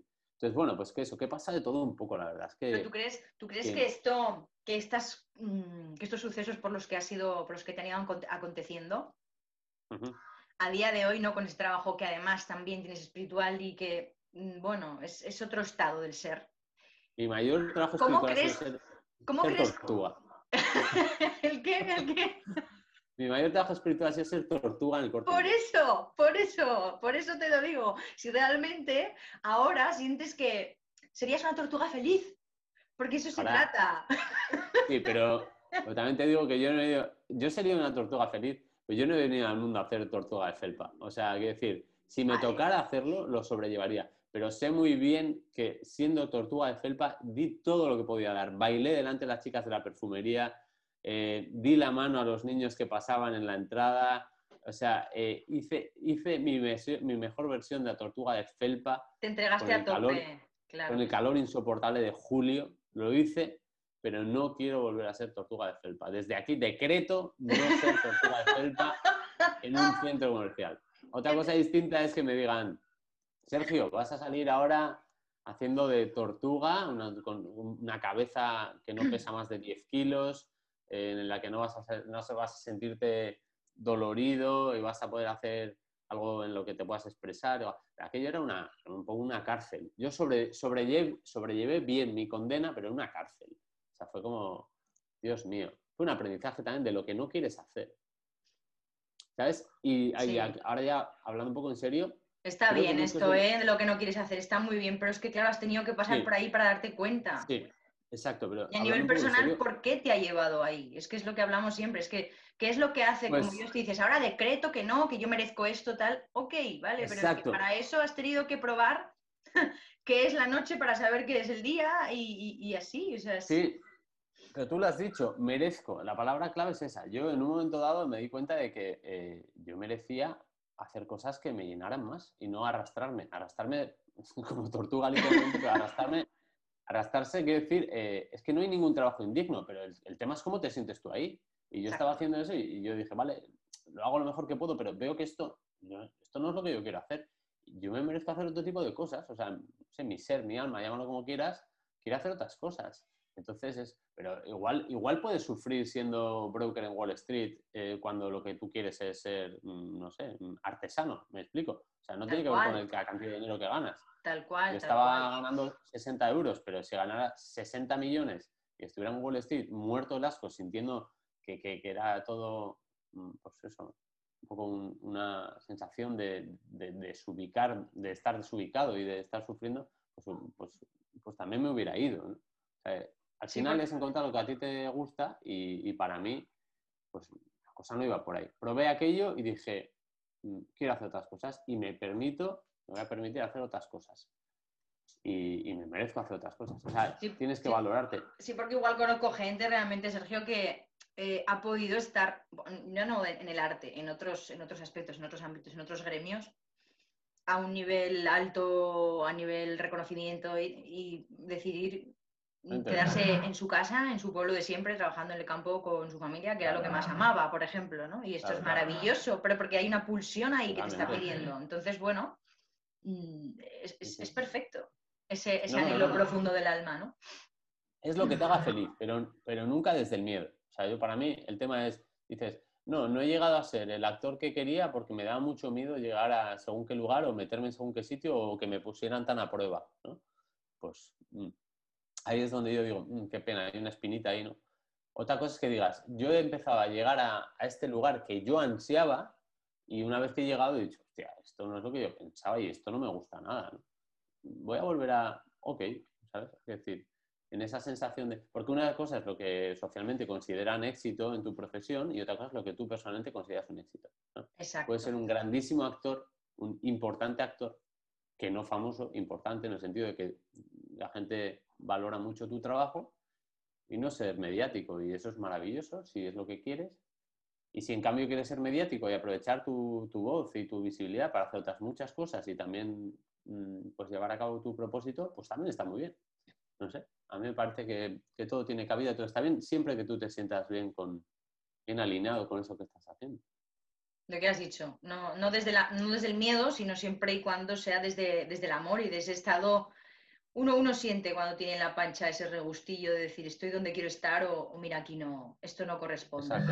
¿Qué distinto ha sido para ti entonces pasar a, ser más públicamente conocido? Porque bueno, pues, eh, Sí, es curioso. Eh, joder, yo soy una persona bastante orgullosa y. orgullosa, define, define. Bastante. Em, o sea, me he dado importancia personal, ¿sabes? Me doy todavía, ¿no? Tengo un ego ahí que me da la lata. Eh, ya lo voy conociendo. Pero quiero decir, cuando eres más joven, yo al final creo, el ego, que también, esta es otra historia muy graciosa, pero lo, entendemos ¿no? como algo, tiene mucho ego y es una persona, no sé, muy henchida, muy, eh, no sé, ¿no? Muy, muy altiva quizás, pero el ego tiene mil caras. Eh, tener mucho ego puede ser que no eres capaz de mirar a nadie a la cara y eres muy, eh, no sé, muy mm, reservado o, tímido, tal. O sea, al final el ego no es más que el personaje. El personaje puede tener mil caras. Entonces, lo que quiero decir es que yo siempre he sentido que tener un ego muy grande y un ego muy grande en el sentido de que me torpedeaba a mí mismo, otras veces me he creído estar haciendo algo muy importante. En cualquier caso, no siempre ha sido de la misma manera, me explico. Y, y, lo que me he dado cuenta a través del teatro es que eso, que ese ego me ha ido boicoteando de muchas maneras. Me ha hecho muy de menos, en algún, momento me ha hecho un poco de más, luego me ha hecho sentirme muy distinto o me ha hecho sentirme, ¿sabes? El caso es que nunca estás a la par. Nunca eres igual. Eso es el ego, ¿no? Esa, esa diferencia eh, que tú te crees, no sentirte uno más, no sentirte parte del todo, esa separación. Pues bueno, pues el caso es que eh, curiosamente a mí ser más conocido me ha ayudado mucho a trabajar mi ego. Porque en el momento en el que todo el mundo te puede ver y puede opinar de ti y puede dar su opinión y tal, pues eh, yo me he dado cuenta de que, hostia, todo el mundo tiene una opinión sobre mí o más gente tiene una opinión sobre mí y eso me ayuda a tomarme menos en serio porque ya me da igual. O sea, que decir, te puedo, eh, mira, por decirlo de una forma muy gráfica y resumiendo, te puede molestar la opinión de una persona o te puede halagar. La opinión de dos también la tienes en cuenta. La opinión de diez, dices, hostia, ya. Cuando son 100.000 personas dándote su opinión cada día, que no es mi caso, pero si fuera así, ya te la suda. Esa es mi experiencia. Te da igual si bien o si mal, te la suda. O sea, es tan continuo el bombardeo, la proyección de gente diciendo cosas, entonces, de alguna forma para mí es sanador. Mientras más gente opine sobre ti, ya mm, es que no lo tienes en cuenta. Bueno, uno, significa que estás ahí aún, ¿no? Que estás en primera línea, que eso está bien. Y dos, lo que dices, lo utilizo porque realmente es, eso, es, eh, bueno. Es como si tú vas, si actúas para cinco personas, estás pendiente de las cinco. Cuando hay cinco mil, te da igual. O sea, es como si no hubiera nadie. ¿Me explico? Es que no, no, no personalizas. Entonces, de alguna forma estás más contigo. A mí me ha pasado, esa es mi experiencia estar eh, muy en mí, o sea, más en mí, de decir, bueno, me da igual lo que opine este o el otro, el de la moto. En realidad, ahora mismo, 5.000 mm, críticas o 5.000 alabanzas, que son igual de peligrosas, también me, me, empiezan a dar bastante igual. Hubo un tiempo en que yo me daba cuenta de salir a la calle y la gente me saludaba o me miraba o me decía, oye, tal, no sé, porque trabajaba aquí en la tele. Y, y, tengo una anécdota que creo que te la he contado al respecto, que es que un día bajaba, bajaba yo por el portal y hay una señora que nunca me saluda, una, vecina, bueno, que nunca me saludaba, y yo bajaba y me iba a trabajar y acababa de empezar a trabajar en la tele y los vecinos, algunos vecinos, ya como que de verme en la tele me hacían más caso. Adiós, tal, Y esta señora nunca me saludaba. Digo, a esta le da igual que salga en la tele o no la ve. y un día, bajaba yo con la ropa de la moto. Llevaba como todo vestido negro, como un uniforme negro y una bandolera donde llevo los tupers de la comida metálica. O sea, parecía un uniforme así, ¿no? Como muy, con una bandolera metálica, tal, todo negro. Y voy yo hacia la moto y me encuentro con la señora. Y cuando paso me dice la señora, adiós, una señora mayor. Y digo, uy, digo, me está, me está hablando a mí. Y me dice la señora, sí, sí. Y entonces digo, pues fíjate, esta es que me ha conocido, ¿no? Porque antes no me saludaba. Y me dice la señora, porque tú eres el de la tele, ¿no? Y digo, sí. Me dice, pues a ver si arreglas la antena. la tele, pero a ver cómo, pero... Me, confundió con el técnico. Eso, eso, con el, o sea, ni siquiera te vio, ostras, qué bueno. Y tú, sí, sí, soy de la tele. Mi ego, tu ego salió ahí, ¿no? Yo en ese momento pensé, esto es la fama, ¿no? Esto es la fama. Y me dijo, pues a ver si arreglas la antena. No tiene ni puta idea de quién era. Y, fue, como, y dije, fíjate, esto esto es exactamente, eh, esto es, esto es el, juego de espejos de, la fama, o sea, de lo que se supone que es la fama y tal. Tú crees que te conocen o no te conocen, la gente le da por culo tu vida. Y si por un momento opina sobre ti, se toma el tiempo de tomar y tal, eh, lo hacen desde, desde ellos mismos. Es que les, Quiero decir, es todo un juego de espejos. Claro, lo que, decías de la proyección. Cada uno te ve desde lo que él ve y cómo él ve el mundo y lo que quiere proyectar en ti. Y hay veces que te verán y dirán, se les removerán las tripas. Y yo digo, a veces con cosas que yo cuelgo, lo, qué sé yo, si me ven 200 personas que tengo aquí en el pueblo, que tampoco es más, las que estoy con ellas diariamente en Instagram. Y seguro que se les remueven las tripas, como a mí se me ha removido, a veces viendo a otras personas, ¿no? Claro, pero, es mi proyección y es mi historia, y si me gusta bien, y si no, pues bueno. Escucha, una vez me fui a actuar a un sitio pequeño aquí al lado de casa, y era una sociedad, y una chica acabó la actuación y me dijo, ¡guau, me ha encantado, me ha encantado, ha sido precioso! ¡Qué guay, qué divertido eres, qué tío más majo! Y tú estás ahí como... Y me dice, no como en la tele, es que te hubiera matado, me dabas asco. Wow. Y, le miré y, pensé, le dije, así, ah, ya no me importa mucho más una crítica que la otra. O sea, me explico, ya, o sea, empiezo a verlo desde un lugar en el que digo, o sea, las dos cosas son tuyas, colega. Qué bueno. o sea, yo te puedo dar asco, te puedo dar asco, es absolutamente legítimo. Yo a veces también me doy asco a mí mismo, digo, gilipollas. Otras veces digo, bueno, Sergio, tienes muchísimas cosas bonitas, si eres y eres un tío maravilloso en muchos aspectos. O sea, yo también me veo igual que ella me ve a mí, quiero decir, pero seguramente ella también se ve a sí misma como me ve a mí, con mil cosas. El caso es que todo es un juego de espejos y lo ves claro cuando la gente opina. Entonces, te sometes a la crítica y de alguna forma, pues te, sanas. Yo, ese es mi proceso, ¿eh? Otra gente se endiosa, otra gente se hunde. Mi proceso es que, que, bueno, a mí me está ayudando a veces pienso, bueno, que más gente opine sobre... Bueno, cuidado, pero que, bueno... Acaba de hacer un gesto para los oyentes y sintientes que estén escuchando. Acaba de hacer un gesto con los dedos cruzados así, yo lo estoy viendo en la, cámara. Lo único que realmente anhelo es que cada vez me importe menos lo que la gente opine de mí. Eso es lo que realmente anhelo. Eso es, como, eso me, me, libera cada vez más de mi trabajo. Creo que como a todo el mundo básicamente, porque te liberas tú de ti mismo, de tu propio juicio, que es el que te condena diariamente y es el que nos condena, porque entonces ya no, te, ya no te importa tanto esa persona que te lo dice porque ves que es su propia historia, su propia mirada.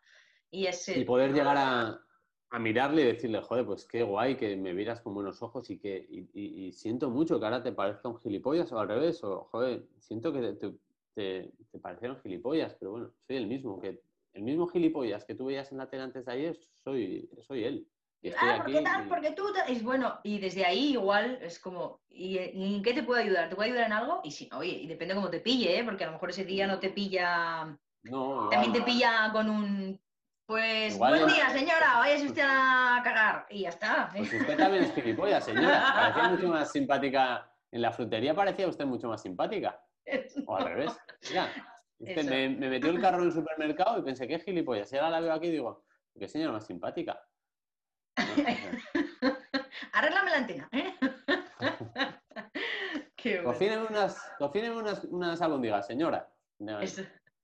Así, lo como eres cantante, pues canta. ¿Eres actor? Venga, pues haz algo, ¿no? Lo que haz algo, haz algo. Oye, me, hablaste una ocasión, eso por, por, algún alumno que tengo y así, de un libro que no recuerdo ni cómo se llama, me lo recomendaste, de una época así un poco extraña que tenía. Yo no sé qué libro era. ¿Tú te acuerdas qué libro era? Ese que era para conectar con la creatividad o con la mm. inspiración continua de los artistas. Sí, a ver, yo le, Hubo una época que leí muchos libros sobre creatividad para conectar con la, creatividad, con la inspiración. Eh, leí muchos. Hay libros, a mí me encanta Osho. Ha sido un maestro siempre para mí y he leído muchos, muchos de las cosas que él decía, porque no escribía libros, pero muchas cosas de las que recogían sus alumnos o sus discípulos, Sanjasins hay en, en sus libros. Hay uno que se llama eh, Creatividad, que es muy bonito pero me refiero, pero creo que te refieres a un libro que leí en su día y me gustó muchísimo. Perdón, tengo hipo. Eh, me gustó muchísimo y se llama Creación Artística, Creación Espiritual. Era un libro del maestro Ivanhoff. Era, e, este, un, era un pedagogo, un pedagogo, pedagoga. Me va a salir un poco martes si te dije pedagoga. Que no he desayunado. No paso, paso hambre, pero porque quiero. Eh, estás ayunando, estás ayunando, eres moderno. No me el tiempo. Un pedagogo búlgaro que un pedagogo búlgaro que creó, bueno, eh, una especie de comuna y tal, una historia muy guay. A mí me gustó mucho. Eh, este hombre escribió este libro, se llama Creación Artística, Creación Espiritual. Y el maestro Ivanhoff dice cosas preciosas. Yo no sé cómo llegó ese libro a mí, lo, pedí por internet, lo vi en alguna página, tiene muchos libros y él forma parte, creo que era la Alianza Blanca Universal, algo así, que suena detergente, pero, era, una, especie de comunidad, eso, muy interesada en el arte, el crecimiento y tal. Y habla mucho de que todo proceso creativo es un proceso eh, introspectivo y viceversa. O sea, lo que decíamos antes, ¿no? Cuando tú trabajas en ti, como hace un yogi, eh, luego puedes em, generar arte a través de... O sea, llegas a un estado de conciencia en el que todo lo que haces tiene una vibración artística. O sea, es, bello, es bonito, es sano, es, es armónico. ¿no? Y al revés, cuando trabajas en el exterior, de alguna forma también lo que estás haciendo es eh, pues, eh, trabajar reflejamente tu propio interior. O sea, cuando trabajas tu sombra afuera, trabajas tu sombra adentro, cuando trabajas la armonía afuera, trabajas la armonía adentro. No sé. como, aquello que nos... Como eso de que las manos... Perdón. No, no. No, que me he acordado cuando me has dicho eso, aquello que nos decía Peter en su día, ¿no? Así, hacer de lo imposible lo posible, de lo difícil lo fácil y de lo, fácil, lo divertido. Y... lo bello, ¿no? Y, Pero esa transformación. Sí, pero, pero es, es, un poco que es, que es, inevitable que te conviertas en aquello que, que haces. O sea, que, que, que, pillas de alguna forma la vibración de aquello que haces interiormente. No es un trabajo exterior y ya está. O sea, es, al final tiene una, una, correlación, tiene un impacto en lo, en lo que tú eres, o sea, en, en, tu camino hacia tu ser, mejor dicho. Total. Porque lo que tú eres, eres, pero ese camino hacia ti tiene una repercusión. Y si te pasas la vida, eh, por decirte algo, ¿eh? ¿eh? cuidando flores y, no sé, y cuidando los detalles del jardín y quitando las malas hierbas y tal, todo esto que dicen tanto en el Zen, ¿no? De barre, barre tu casa y, de alguna forma hay un trabajo interior. O sea, vas barriendo tu casa y te sientes más limpio. A mí me pasa a veces que cuando tengo caos, que tengo mucho caos a veces, pues eh, ordeno mi escritorio.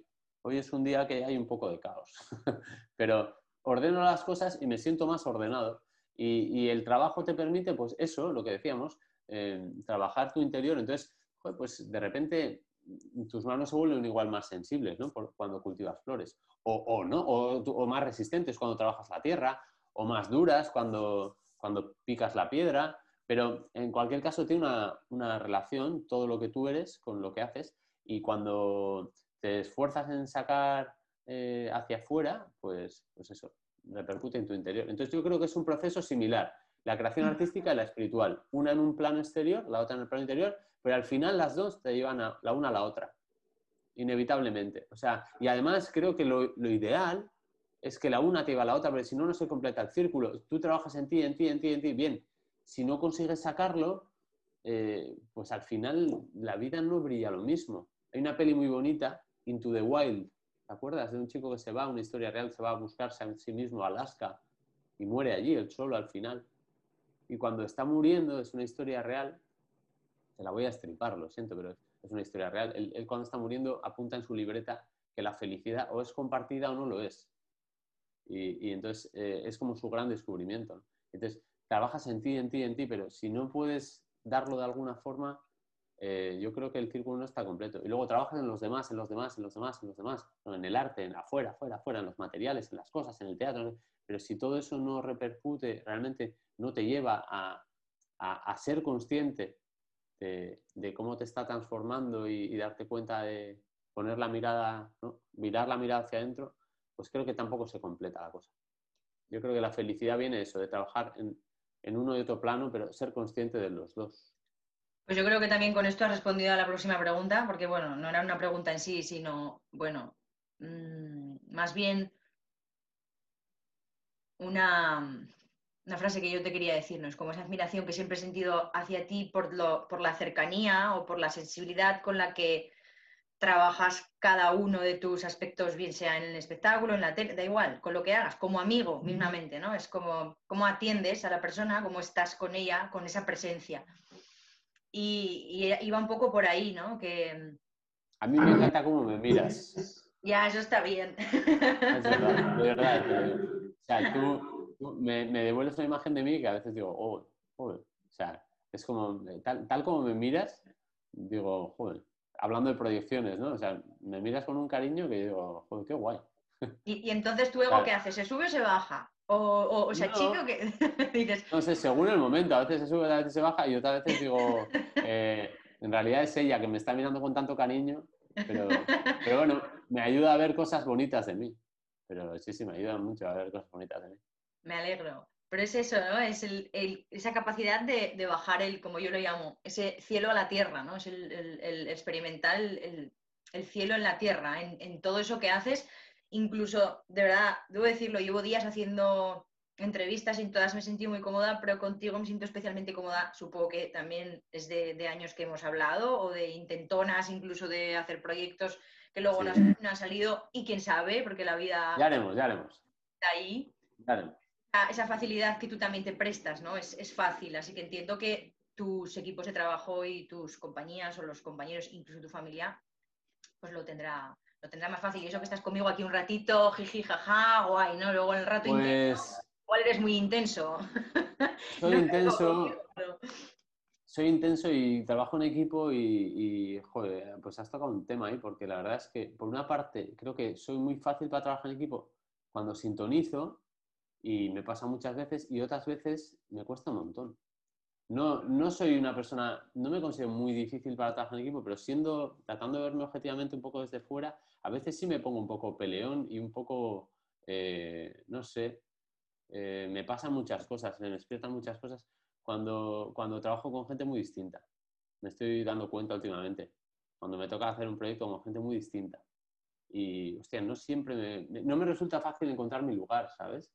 Porque cuando, es, cuando hay sintonía y me, me, llamas y me dices, Sergio, vamos a hablar y, y pienso, qué guay, qué fluido. yo, sabes que también te tengo muchísimo cariño, entonces me resulta muy sencillo hablar contigo, me escuchas, me gusta escucharte, me interesan los mismos temas que a ti, me gusta eh, oírte, entonces todo es fluido y todo es sencillo. Me pones a una persona que no tiene tanto interés por los mismos temas y así, me siento más en conflicto y ahí es cuando empieza mi, mi trabajo, ¿no? Y, y, a veces, bueno, sigo ahí, o sea, todavía estoy aprendiendo a fluir con eso, pero cuando me toca trabajar en equipo con gente, equipo, familia, todo, ya sabemos que no todo el mundo está de acuerdo contigo en ningún ámbito. Entonces hay gente con la que sintonizas muy rápido, es muy sencillo, siempre me ha pasado, y todavía estoy trabajando eso de, de trabajar con gente con la que tienes muy poco en común. Que eso también es un aprendizaje, porque decías, al final uno termina la familia en la que viene y otra es la familia de alma que tú escoges, que eso te acompaña y es donde te sientes fluir, te sientes en la vida y es a lo que te pulsa ¿no? ese, ese el, anhelo profundo del alma, pero entiendo que en los trabajos lo mismo, porque tú no estás ahora escogiendo la gente con la que trabajas, sino que, bueno, estás en la tele, es un equipo predeterminado que entiendo que la gente va entrando, saliendo, van y no todo el mundo va a estar en afiliación. Somos muchos. Pero bueno, en la tele, en la radio, en los, monólogos, lo que, o sea, todo. Yo no paro de trabajar con gente en mil historias y es verdad, hay gente con la que sintonizas más fácil, otros que no. Y, y bueno, ese es mi aprendizaje. Y también eh, me hace a veces cuestionarme si quiero hacer ese trabajo exactamente u otro, eh, o ese, pero de qué manera, ¿no? O sea, eso es algo que sí, sí que está ahí. Eh, ya te digo, no sé, lo que, lo que sí que tengo es ganas de aprender, de aprender también a manejarme con la gente. Entonces, quiero decir, eh, una vez que eres consciente de todo lo que te despierta la gente, ya creo que no hay vuelta atrás. O sea, puedes seguir juzgándoles, ¿no? Pero en realidad el camino, en el fondo, siempre sabes el camino pasa por ti, que es como, ¿qué me está pasando con todo esto y tal? Y, y ahí, ahí es que no hay, no hay vuelta atrás, o sea, decir, es eso. No, y ahí eh, escoges trabajar con ellos o no, o cómo te lo tomas, o cómo pasas ese proceso, saber que no es para siempre, que a lo mejor esos compañeros los tienes un rato y es como, bueno, pues voy a, voy a dar de mí mm. esto que tengo, que es el generar una alianza o pasar un rato agradable y no me voy a liar la manta a la cabeza. Y bueno, y si en alguno de estos días que yo comparto con ellos, pues se me va la flapa, pues se me fue. ¿Sabes qué pasa ahí? Hay, hay como trabajos. Yo he tenido muchos trabajos distintos, muchos, y, y luego hay trabajos en sí que, que, condicionan mucho la relación. O sea, no es lo mismo conocer amigos en el teatro, bueno, compañeros en el teatro que pueden llegar a ser amigos, mejor dicho, que trabajar en una fábrica donde, por ejemplo, estás trabajando en una cadena de montaje y, el tiempo y la forma de relacionarte está muy condicionada y es que es así. Y es como, hostia, me gustaría, ya, pero es que aquí esto es así. Entonces la relación que tienes es la que tienes. En el teatro, y no es casualidad que lo haya elegido yo, pues tengo la opción de conocer a la gente a fondo, en intimidad, donde yo me siento tranquilo, compartiendo cosas profundas, positivas, no tan positivas, conoces a la gente rápido. Entonces, bueno, y bueno, y según en qué montajes de teatro, en otros igual, ¿no? ¿Sabes? O sea, que decir, pero ese es el trabajo. de, este tema, de ese tema lo voy a guardar, antes de, te voy a hacer otro par de preguntas, pero eh, eh, para finalizar sí que te quiero hacer un par de preguntas con respecto al tema laboral y, vamos a meter ese tema y así no nos, no nos, vamos a alargar mucho, pero te voy a robar algún tiempo más, ¿eh? Me apetece, estoy a gusto aquí contigo y si tú tienes tiempo... Sí, yo em, eh, en, un, en 20 minutillos así me tengo que ir a buscar a mi hija al colegio. Pues tranquilo, que, vas a llegar, que tu, que tu hija puede estar tranquila. Si no aparezco, si no la puedes llamar como a mí antes, oye, mira que pensaba que era media hora más tarde. Exacto. Estas cosas me siguen pasando. Me a ver, un poco. Una pregunta. ¿Te han dicho muchas veces que no? A ver, no solo en el amor y no, sino en los castings y así. ¿Cuántas veces te han dicho que no? ¿Muchas? ¿Has probado mucho? Muchas, muchas. Es curioso, ¿eh? Porque te diría que siempre me dicen que no en las mismas cosas y si me dicen que sí en las mismas cosas más o menos. O sea que yo ya sé en qué cosas intuyo van a decir que sí, en qué, en qué van a decir que no. Y bueno, lo asumo. Pero bueno, pero es porque tienes una, una línea, entonces ya, bueno, en este caso sería más, Claro, pero es una línea que a veces tu, tu, mente no ha elegido, es una línea que te viene dada. Es como cuando tú te presentas a un papel y te dicen, mira, pues no te veo de, de atracador, pero puede ser el, el, tío que está en la ventanilla, ¿sabes? Y yo quería ser el atracador. no, tú, eres el tío de la ventanilla. Y decía, pero es que yo estoy trabajando en mi registro y yo quiero ser atracador. bueno, espérate, todavía no. De momento vas a ser de la ventanilla. Y dices, hostia, haces muy bien del tío de la ventanilla. Y dices, ya, ves que ya lo he hecho más veces. Entonces, entonces hay cosas en las que... Y joder, ese, director de casting es un poco, se parece a Dios, ¿no? En plan, le voy a dar los mejores frutos, pero espérate un poco, sigue, arrastrándote más de tortuga ahí por el... Sigue siendo la ventanilla. Cuando ya estés lleno de odio hacia el atracador, entonces con, todo ese, con toda esa rabia trabajarás a figura de atracador. No, pero es, es como que me ha pasado, me ha pasado muchas veces. En muchos trabajos me han dicho que no y en otros muchos me han dicho que sí y ha sido como algo muy repetitivo de decir, sí, sí, no, sí. A veces también hay sorpresas ¿eh? y dicen, no, no, mira, esto, no, no, esto lo vas a... Esto, yo, sí, sí, tú. Bueno, abrirte un poco a, lo que te venga, a lo que te venga dado y a ver cómo tú, bueno... Cuando te relajas te dicen más veces que sí.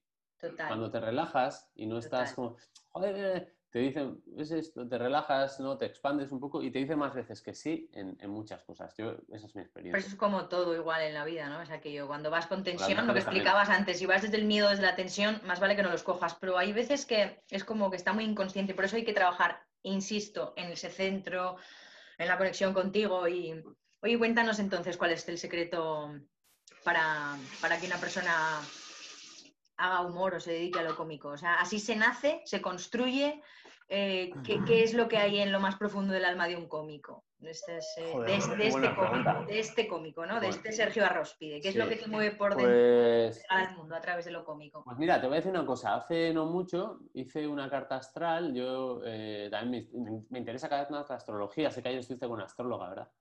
Exacto. Tengo súper pendiente una... Pues me, me interesa muchísimo la astrología. Es maravillosa ciencia eh, me, me fascina, me parece increíble todas las cosas que se pueden saber, lo, rápido que es, el atajo enorme que es hacia, hacia el universo, hacia uno, hacia todo, me fascina. Y, he conocido un tipo espectacular, Matías, un chico argentino, que Matías y argentino suena broma. es como el mate, mate y Argentina. astrólogo Matías y argentino suena a nota de audio de 10 minutos en WhatsApp. Y, Pino es un tío muy majo, muy majo. Y entonces me hizo la carta astral, eh, vía, bueno, la carta natal, la carta astral, no sé, un montón de cosas. Estuvimos hablando dos horas y me, fascinó. Yo, yo fui a él por, eh, a través de otro amigo mío y mi mujer había estado también hablando con él, le ayudó un, montón. Me di cuenta de, de, o sea, la maravillosa persona que es, todo lo que sabe, todo lo que comparte, lo bien que hace su trabajo. Y en un momento dado me dijo, eh, veo muchísimo sufrimiento en tu, en tu juventud o en tu adolescencia, tal, todas cosas que... Caos, sufrimiento, o sea, como mucho dolor. Me dijo, seguramente serás cómico. y dije, no me conoce nada, ¿eh? Pero habíamos hablado de la escena y dice, sí, sí, sí, eh, sí, sí, me dedico a... O sea, me dice, sí, porque veo aquí como escenarios, tal. sí, sí, soy, soy actor. O sea, eso sí que lo sabía me dijo, veo muchísimo sufrimiento, o sea que seguramente me dijo, serás cómico. Y pensé, o sea, eh, no, se puede describir mejor la comedia. Yo creo que es exactamente eso. Es como, bueno, es, eh, decían, es una definición clásica, ¿no? La comedia es tragedia más tiempo. Es como pasa el tiempo y, esa tragedia toma otra perspectiva y eso es la comedia. Entonces, ¿qué hay en el alma de un cómico? Pues ganas de aprender, al menos en las mías o sea, ganas de superar y de aligerar la carga, eh, eh, ese el metal pesado que supone a veces el dolor, que dices como, ¿sabes? Eh, los quelantes son sustancias que sacan el metal pesado ¿no? del cuerpo. eso lo leí una vez, un libro muy bonito. El, el quelante es una, una, una, molécula, creo que hay moléculas quelantes que sacan los metales pesados, te, te descontaminan, pues ese dolor que a veces se instala en nosotros profundamente esa tragedia que forma parte a veces de, nosotros, eh, o sea, que creemos que forma parte de nosotros, el humor permite quelarla, o sea, sacarla y aligerarte. Y tal. Entonces, mientras más tragedia, más humor. Y respecto a si uno nace cómico, eh, no sé, nace con dolor a veces, casi, casi te diría que inevitablemente, naces con dolor. A veces eh, tienes dolores que, te, llegan. Mi hijo está teniendo cólicos y el pobre no ha hecho nada, o sea, le, han, le han llegado, se irán, y pasarán otros dolores, y como todos, pero me refiero a que hay un dolor. Y luego hay ganas de aprender de él y de trascenderlo, eso sí. Y qué importante lo que has dicho del tiempo, del tiempo, ¿no? Porque cuando yo te vi, por ejemplo, más ya de en la segunda etapa en la que nos encontramos, y te veía hablando tan cómicamente de arrastrarte por el suelo haciendo de tortuga, yo ahí me tronchaba y es porque porque tú ya, ya habías tomado esa perspectiva respecto al momento en el que te encontraste incluso en Laponia, jodido de frío, haciendo allí de, reno o lo que sea, ¿no? Es como, a ver, ha pasado un tiempo y ahora, con gente. Y ahora lo, discutiendo con gente. Eso es, ¿ves? Ya, ya, ahora aprovecho eso que ocurrió porque fue mi dolor y, mira qué, regalo tan bonito nos, puedes mostrar, ¿no? porque algún ejercicio que puedas tanto a los alumnos que tengo, que seguramente lo escucharán, como a personas que se quieran dedicar, a un ejercicio que, les invite para poder hacer ellos incluso de sus propias miserias puedan hacer algo, no sé, algo que les puedas decir, que les puedas indicar. Pues mira. Y si se atreven, se graben y lo suban a Instagram, que nos, nos posten. Totalmente. Pues mira, te digo más. el mes que viene voy a seguir. Eh, empecé unos cursos de stand-up comedy, de monólogos, hace unos años. Hace dos años empecé a. dos o tres años a impartir unos cursos que ha sido una experiencia increíble, maravillosa, en la unidad de trastorno mental severo de aquí de Donosti. con gente que estaba sufriendo mucho, ¿no? que ha sufrido y que sufre.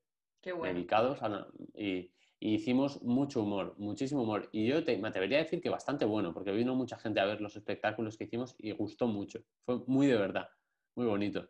Y a raíz de eso voy a seguir, eh, ha salido la posibilidad de seguir dando cursos de stand-up comedy y voy a hacerlo online ahora para todo tipo de, no solo para gente diagnosticada, sino para todos los demás. Qué bueno, oye, pues infórmanos de esto. Para todos los que están locos, pero, pero no han sido diagnosticados también. ¿eh? No solo los que están en la unidad de trastorno mental. o sea que nos podemos apuntar, ¿no? Claro, todos los que estáis locos podéis apuntaros. Perfecto. Aunque no tengáis un diagnóstico en firme. Todos los que simplemente eh, estáis locos. Todo el mundo puede apuntarse. Pero bueno, van como, ah, eh, han salido unos cursos online de aquí, de Donosti Cultura, que yo voy a, voy a impartir a partir de marzo. Y aparte que me haya hecho un poco de publi, lo que quería decir es que lo que tratamos en el curso, uno de los temas vitales ahí como a la hora de hacer comedia es habla de lo que te duele. O sea, habla de lo que te duele. Piensa en esa experiencia que te ha dolido, que te ha hecho pupa, no sé qué, e intenta eh, tomar una perspectiva distinta de ella. Mm, quizá todavía no estás preparado o quizá sí, te das cuenta de que hay cosas que sí que puedes tratar, pero hablar de aquello que te molesta, aquello que es doloroso, aquello que eh, te ayuda muchísimo, muchísimo, según pasa un tiempo, a ir procesándolo, integrándolo y darle darle una forma brillante a ese color, eh, a esa forma mate, a ese color mate que, tiene el, dolor a veces que dices, ¿esto para qué sirve? Esto es estéril, esto no sirve para nada. Pues sí, sí, sí. Yo recuerdo tener terapeutas que me decían, grábate, cuando estés en este momento, grábate. Porque claro, luego cuando pasa el rato de la ola esa que me ha dado, del subidón, yo misma me veo y digo, wow, o sea, qué gestos he tenido con la cara. Y bueno, entiendo que ahí luego un poco más si lo llevas a, teatro sería exagerar o llevarlo a la, exageración, más en lo, cómico. Y ahí es, donde te estás partiendo el culo, porque a veces dices, bueno, pero ¿cómo puede ser que yo estuviera metida en esta historia mental, ¿no? Ahí tan, tan, tan intensa. Tan intensa, tan intensa. A grabarnos todos, a hacer esos ejercicios de contarse a uno mismo el dolor y, y sí, dejaré la información de todos los cursos de, de Sergio, que, bueno, que además venía un poco a colación con las preguntas que te quiero hacer del tema laboral y así cerraremos la, entrevista. Eh, para las empresas de la nueva era con todo lo que ha acontecido, yo sé que hay muchas personas que ya vienen trabajando con el tema de conocerse a sí mismos y que si las empresas tuvieran, por ejemplo, otro enfoque a la hora de estar con sus empleados, por ejemplo, esto que has dicho, ¿no? Un curso para conocerse entre ellos, un coaching eh, actoral de empleados para saber qué tipo de personajillos tenemos en la empresa, ¿no? ¿Crees que de ahí saldrían... hay más. Por eso, de ahí saldrían como mucho más sketch y así, ¿no? Es como... ¿Y, qué podrían hacer entre ellos? Como, una compañía de teatro tienen que conocerse, eh, o sea, tienen que conocerse las, maneras, los más, los menos, y de esa forma, pues que cada día su trabajo fuese como una compañía cuando va a mostrar su mejor obra, ¿no? Pues su mejor trabajo cada día. ¿Qué, qué, podría aportar esto? ¿Qué crees que podría? Pues, joder, no sé, yo creo que yo no controlo mucho el mundo empresarial, pero sí que veo gente a mi alrededor que hace un montón de cosas. De hecho, a veces me parece que hay más coaches que personas ya. ¿Sabes? no vamos a quedar pacientes. No vamos a quedar pacientes. O sea, eh, el trabajo. Vamos a estar impacientes. Sí, el trabajo del futuro va a ser paciente, o sea, porque va a haber muy pocos. Todo el mundo va a estar ahí haciendo historias de. ¡Qué bueno eso que acabas de decir! Eso es, genial, porque además, si eres paciente con la vida misma, eso es un buen. Es un reto. Claro, hay que ser paciente. Hay que ser paciente. Entonces, eh, yo soy coach y tal. ¿Tienes pacientes? no. Pues no. Con otros coaches será, no sé. Pero es que ya no queda gente que, quiera aprender, solo gente que, hace cosas. Digo, no sé, tío, yo tengo la sensación de que, de que a este paso, y me incluyo, es bueno, yo estoy dando un curso y tal, pero si no hay gente que no se apunta, ¿no? Hay que seguir aprendiendo y Y las empresas también, pero es verdad que, bueno, también luego no sé, las empresas hacen muchas cosas, ¿no? Pero no sé cuántas cosas. Yo, porque he formado, lo digo porque he formado parte también de ese entramado a veces, y hacer cosas de team building, ¿no? De construir equipo y tal. Pero, joder, a veces es como, dices, bueno, ya, ok, eh, poco, vamos a lavarnos un poquito la cara, pero esto no va en serio. O sea, realmente hacer cosas profundas que modifiquen no, y hablo, y hablo de, de, trabajos profundos. De transformar de verdad. Obvio, porque el empresario tome esa responsabilidad porque sepa que esto funciona y, quiera tener un trabajo, un, equipo así. O sea, realmente. Claro. Eso. Hablo en serio, en, todo lo serio que nos podamos tomar la vida, que, no es, que, no es, seria en sí, es un juego, pero precisamente por eso es un juego, ¿no? O sea, juguemos de verdad. Si es transformacional. Un juego, eso es. Algo transformacional, ¿verdad? Que realmente, o sea, que pases por ahí y salgas nuevo. Porque hay muchas cosas que dices, bueno, esto se hace, pero pues yo también creo que, no sé, cuando haces cosas, o sea, mm, cuando haces algo realmente fuerte, potente, tu, empresa o tu equipo, lo que sea, se transforma.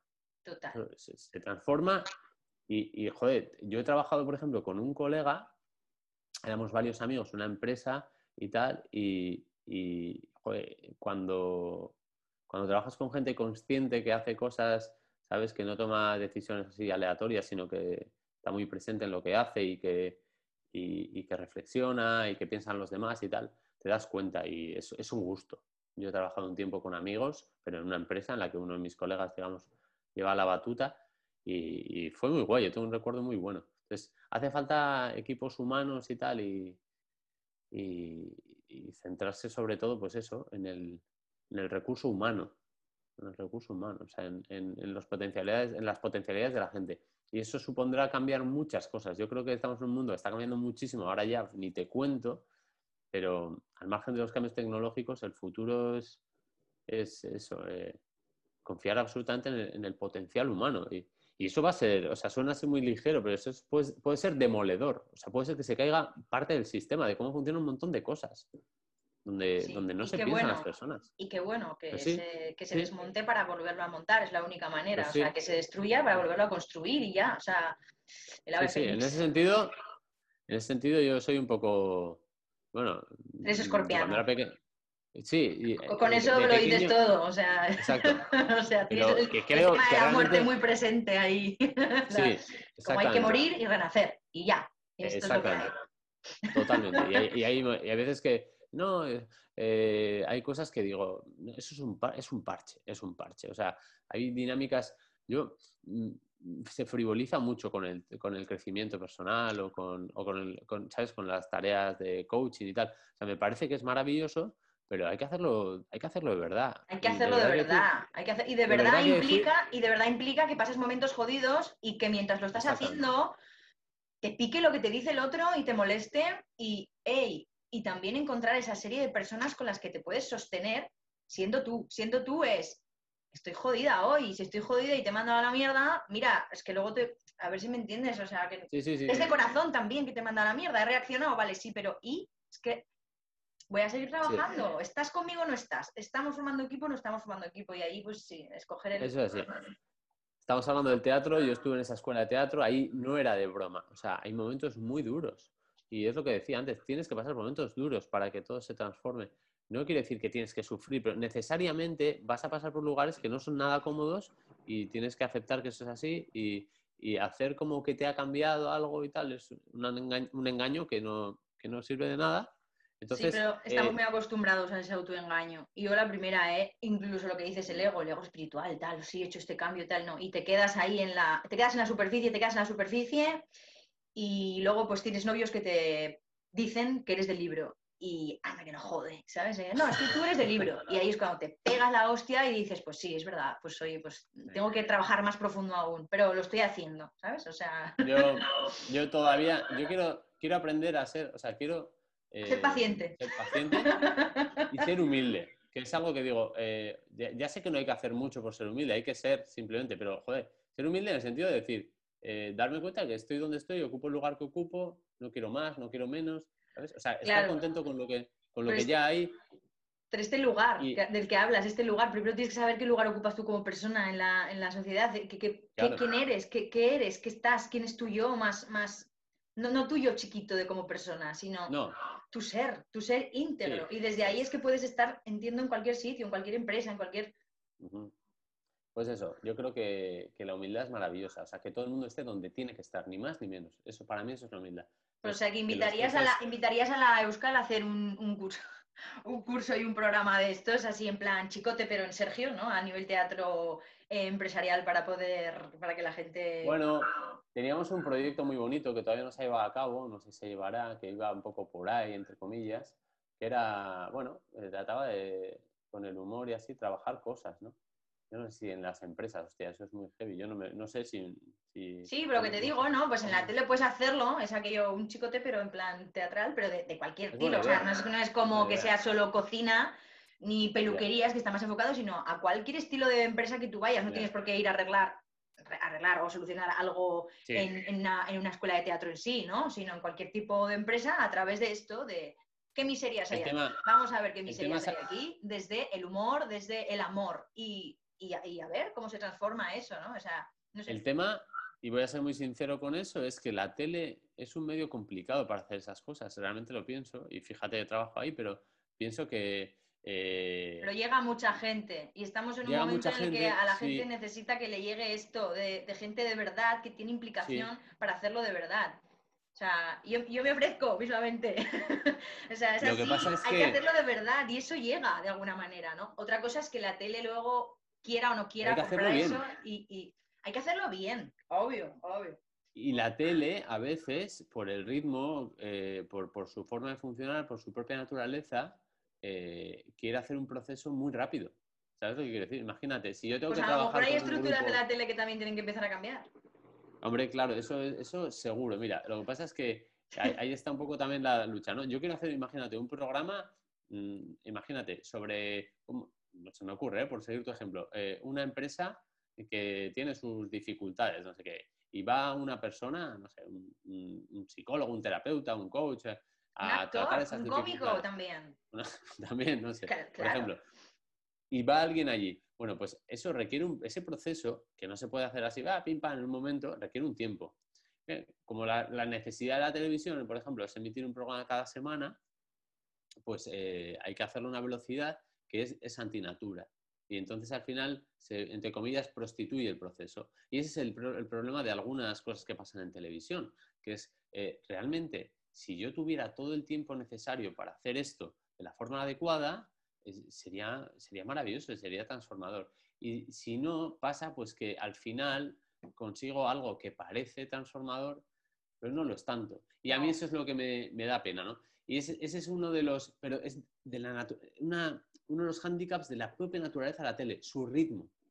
Es algo que no pasa en la radio, por ejemplo. ¿Tú has visto las entrevistas que hay eh, en la tele? Hay pocas veces que una entrevista, como estamos haciendo tú y yo, da para contar mil cosas, por el ritmo frenético, la necesidad de meter la publicidad, no sé qué, no sé cuántos, la, prisa, eh, la audiencia, el prime time.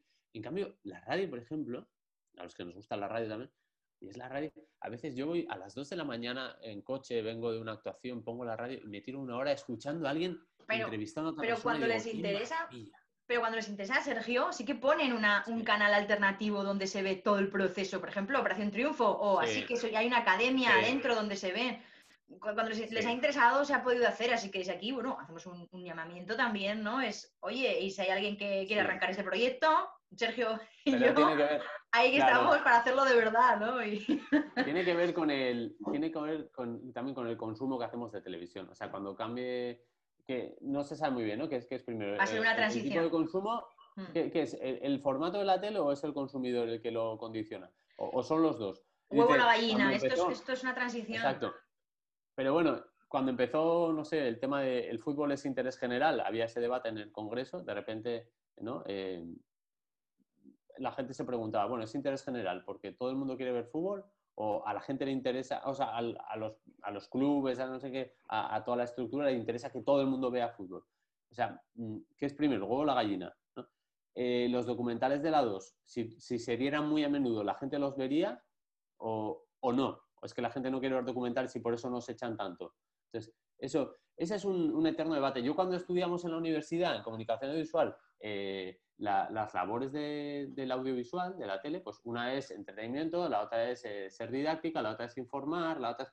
Entonces, pues bueno, ahora prima el entretenimiento y la información, pero hay muchas veces que Pero a través de esto, a través de esto que está pasando, ya estamos cambiando, ya, ya, ya, estamos En, otra, en otra vibración. Entonces, se, tienen también que, replantear y hacer nuevas propuestas como esta, por ejemplo, que estamos haciendo. Eso es una, propuesta maravillosa que a corto, medio, largo plazo pudiera funcionar si a alguien se le, ocurre y empieza ya a dar la vuelta a, a esas estructuras televisivas, ¿no?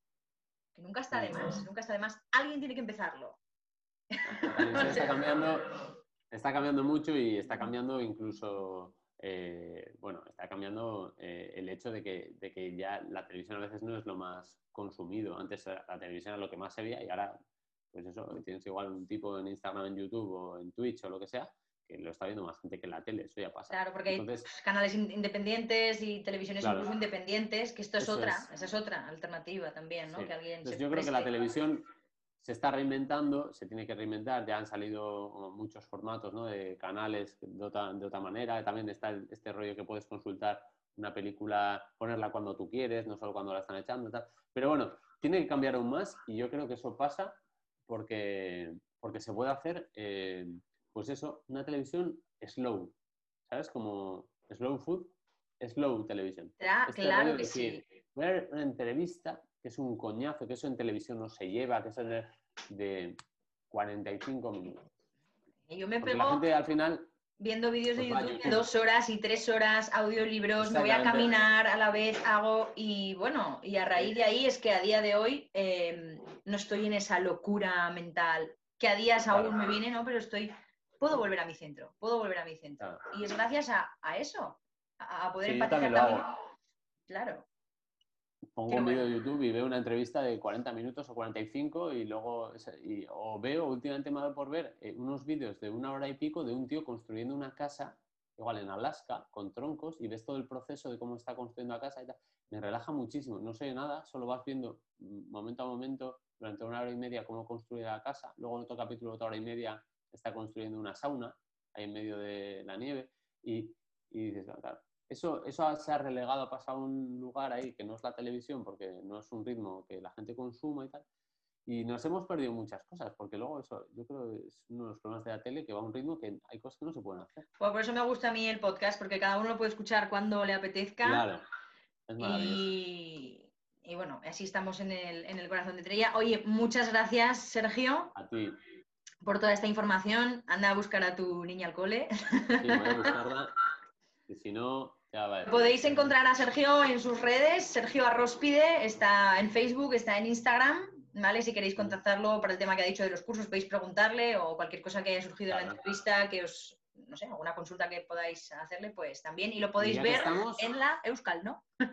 Euskal Televista, vuelvo ya la semana que viene, que ahora estoy baja por paternidad. Ya que estamos, voy a decir que este domingo actúo en Vitoria, en la sala Jimmy Jazz, a las seis y media, por si hay gente que quiere ir a ver los monólogos. Estamos yo y una compañera que se llama Orbe o sea que puedo enviar las entradas. Pues muy bien, tengo algún amigo viviendo por allá, así que yo le hago llegar el podcast y así se entera y de paso se lo digo. Genial, Sergio. Bueno, un abrazo, un beso enorme. Nos vemos pronto y ojalá en nuevos y ricos proyectos. Muy bien, que te quiero mucho, cuídate mucho. Y a ti, gracias. Chao, chao.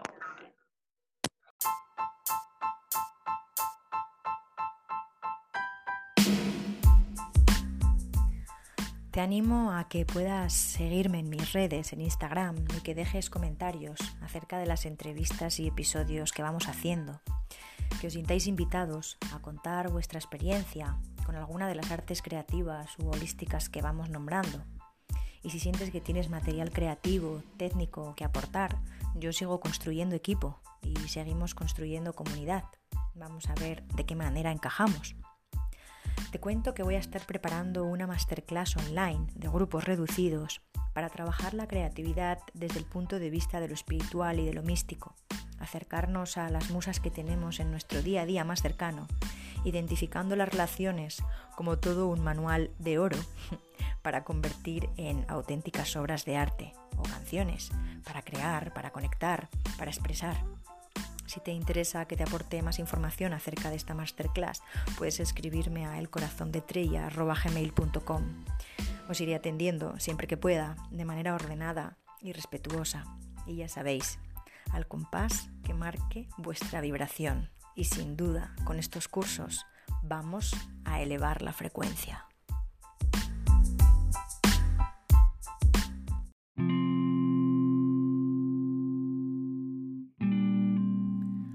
Oyentes y sintientes del corazón de Trella, quiero dedicar este episodio a todos aquellos compañeros de teatro que he tenido a lo largo de mi vida, tanto en las escuelas como de amigos, como en los trabajos y también a mis alumnos. Para ellos y por ellos, gracias siempre. También a mis maestros, a ellos también les doy las gracias por todo su aporte y su paciencia, sean del teatro o de otras artes holísticas. Ya iremos sumándonos todos a esta comunidad. Gracias Sergio también a ti de nuevo por todo lo de hoy y siempre. Así me despido.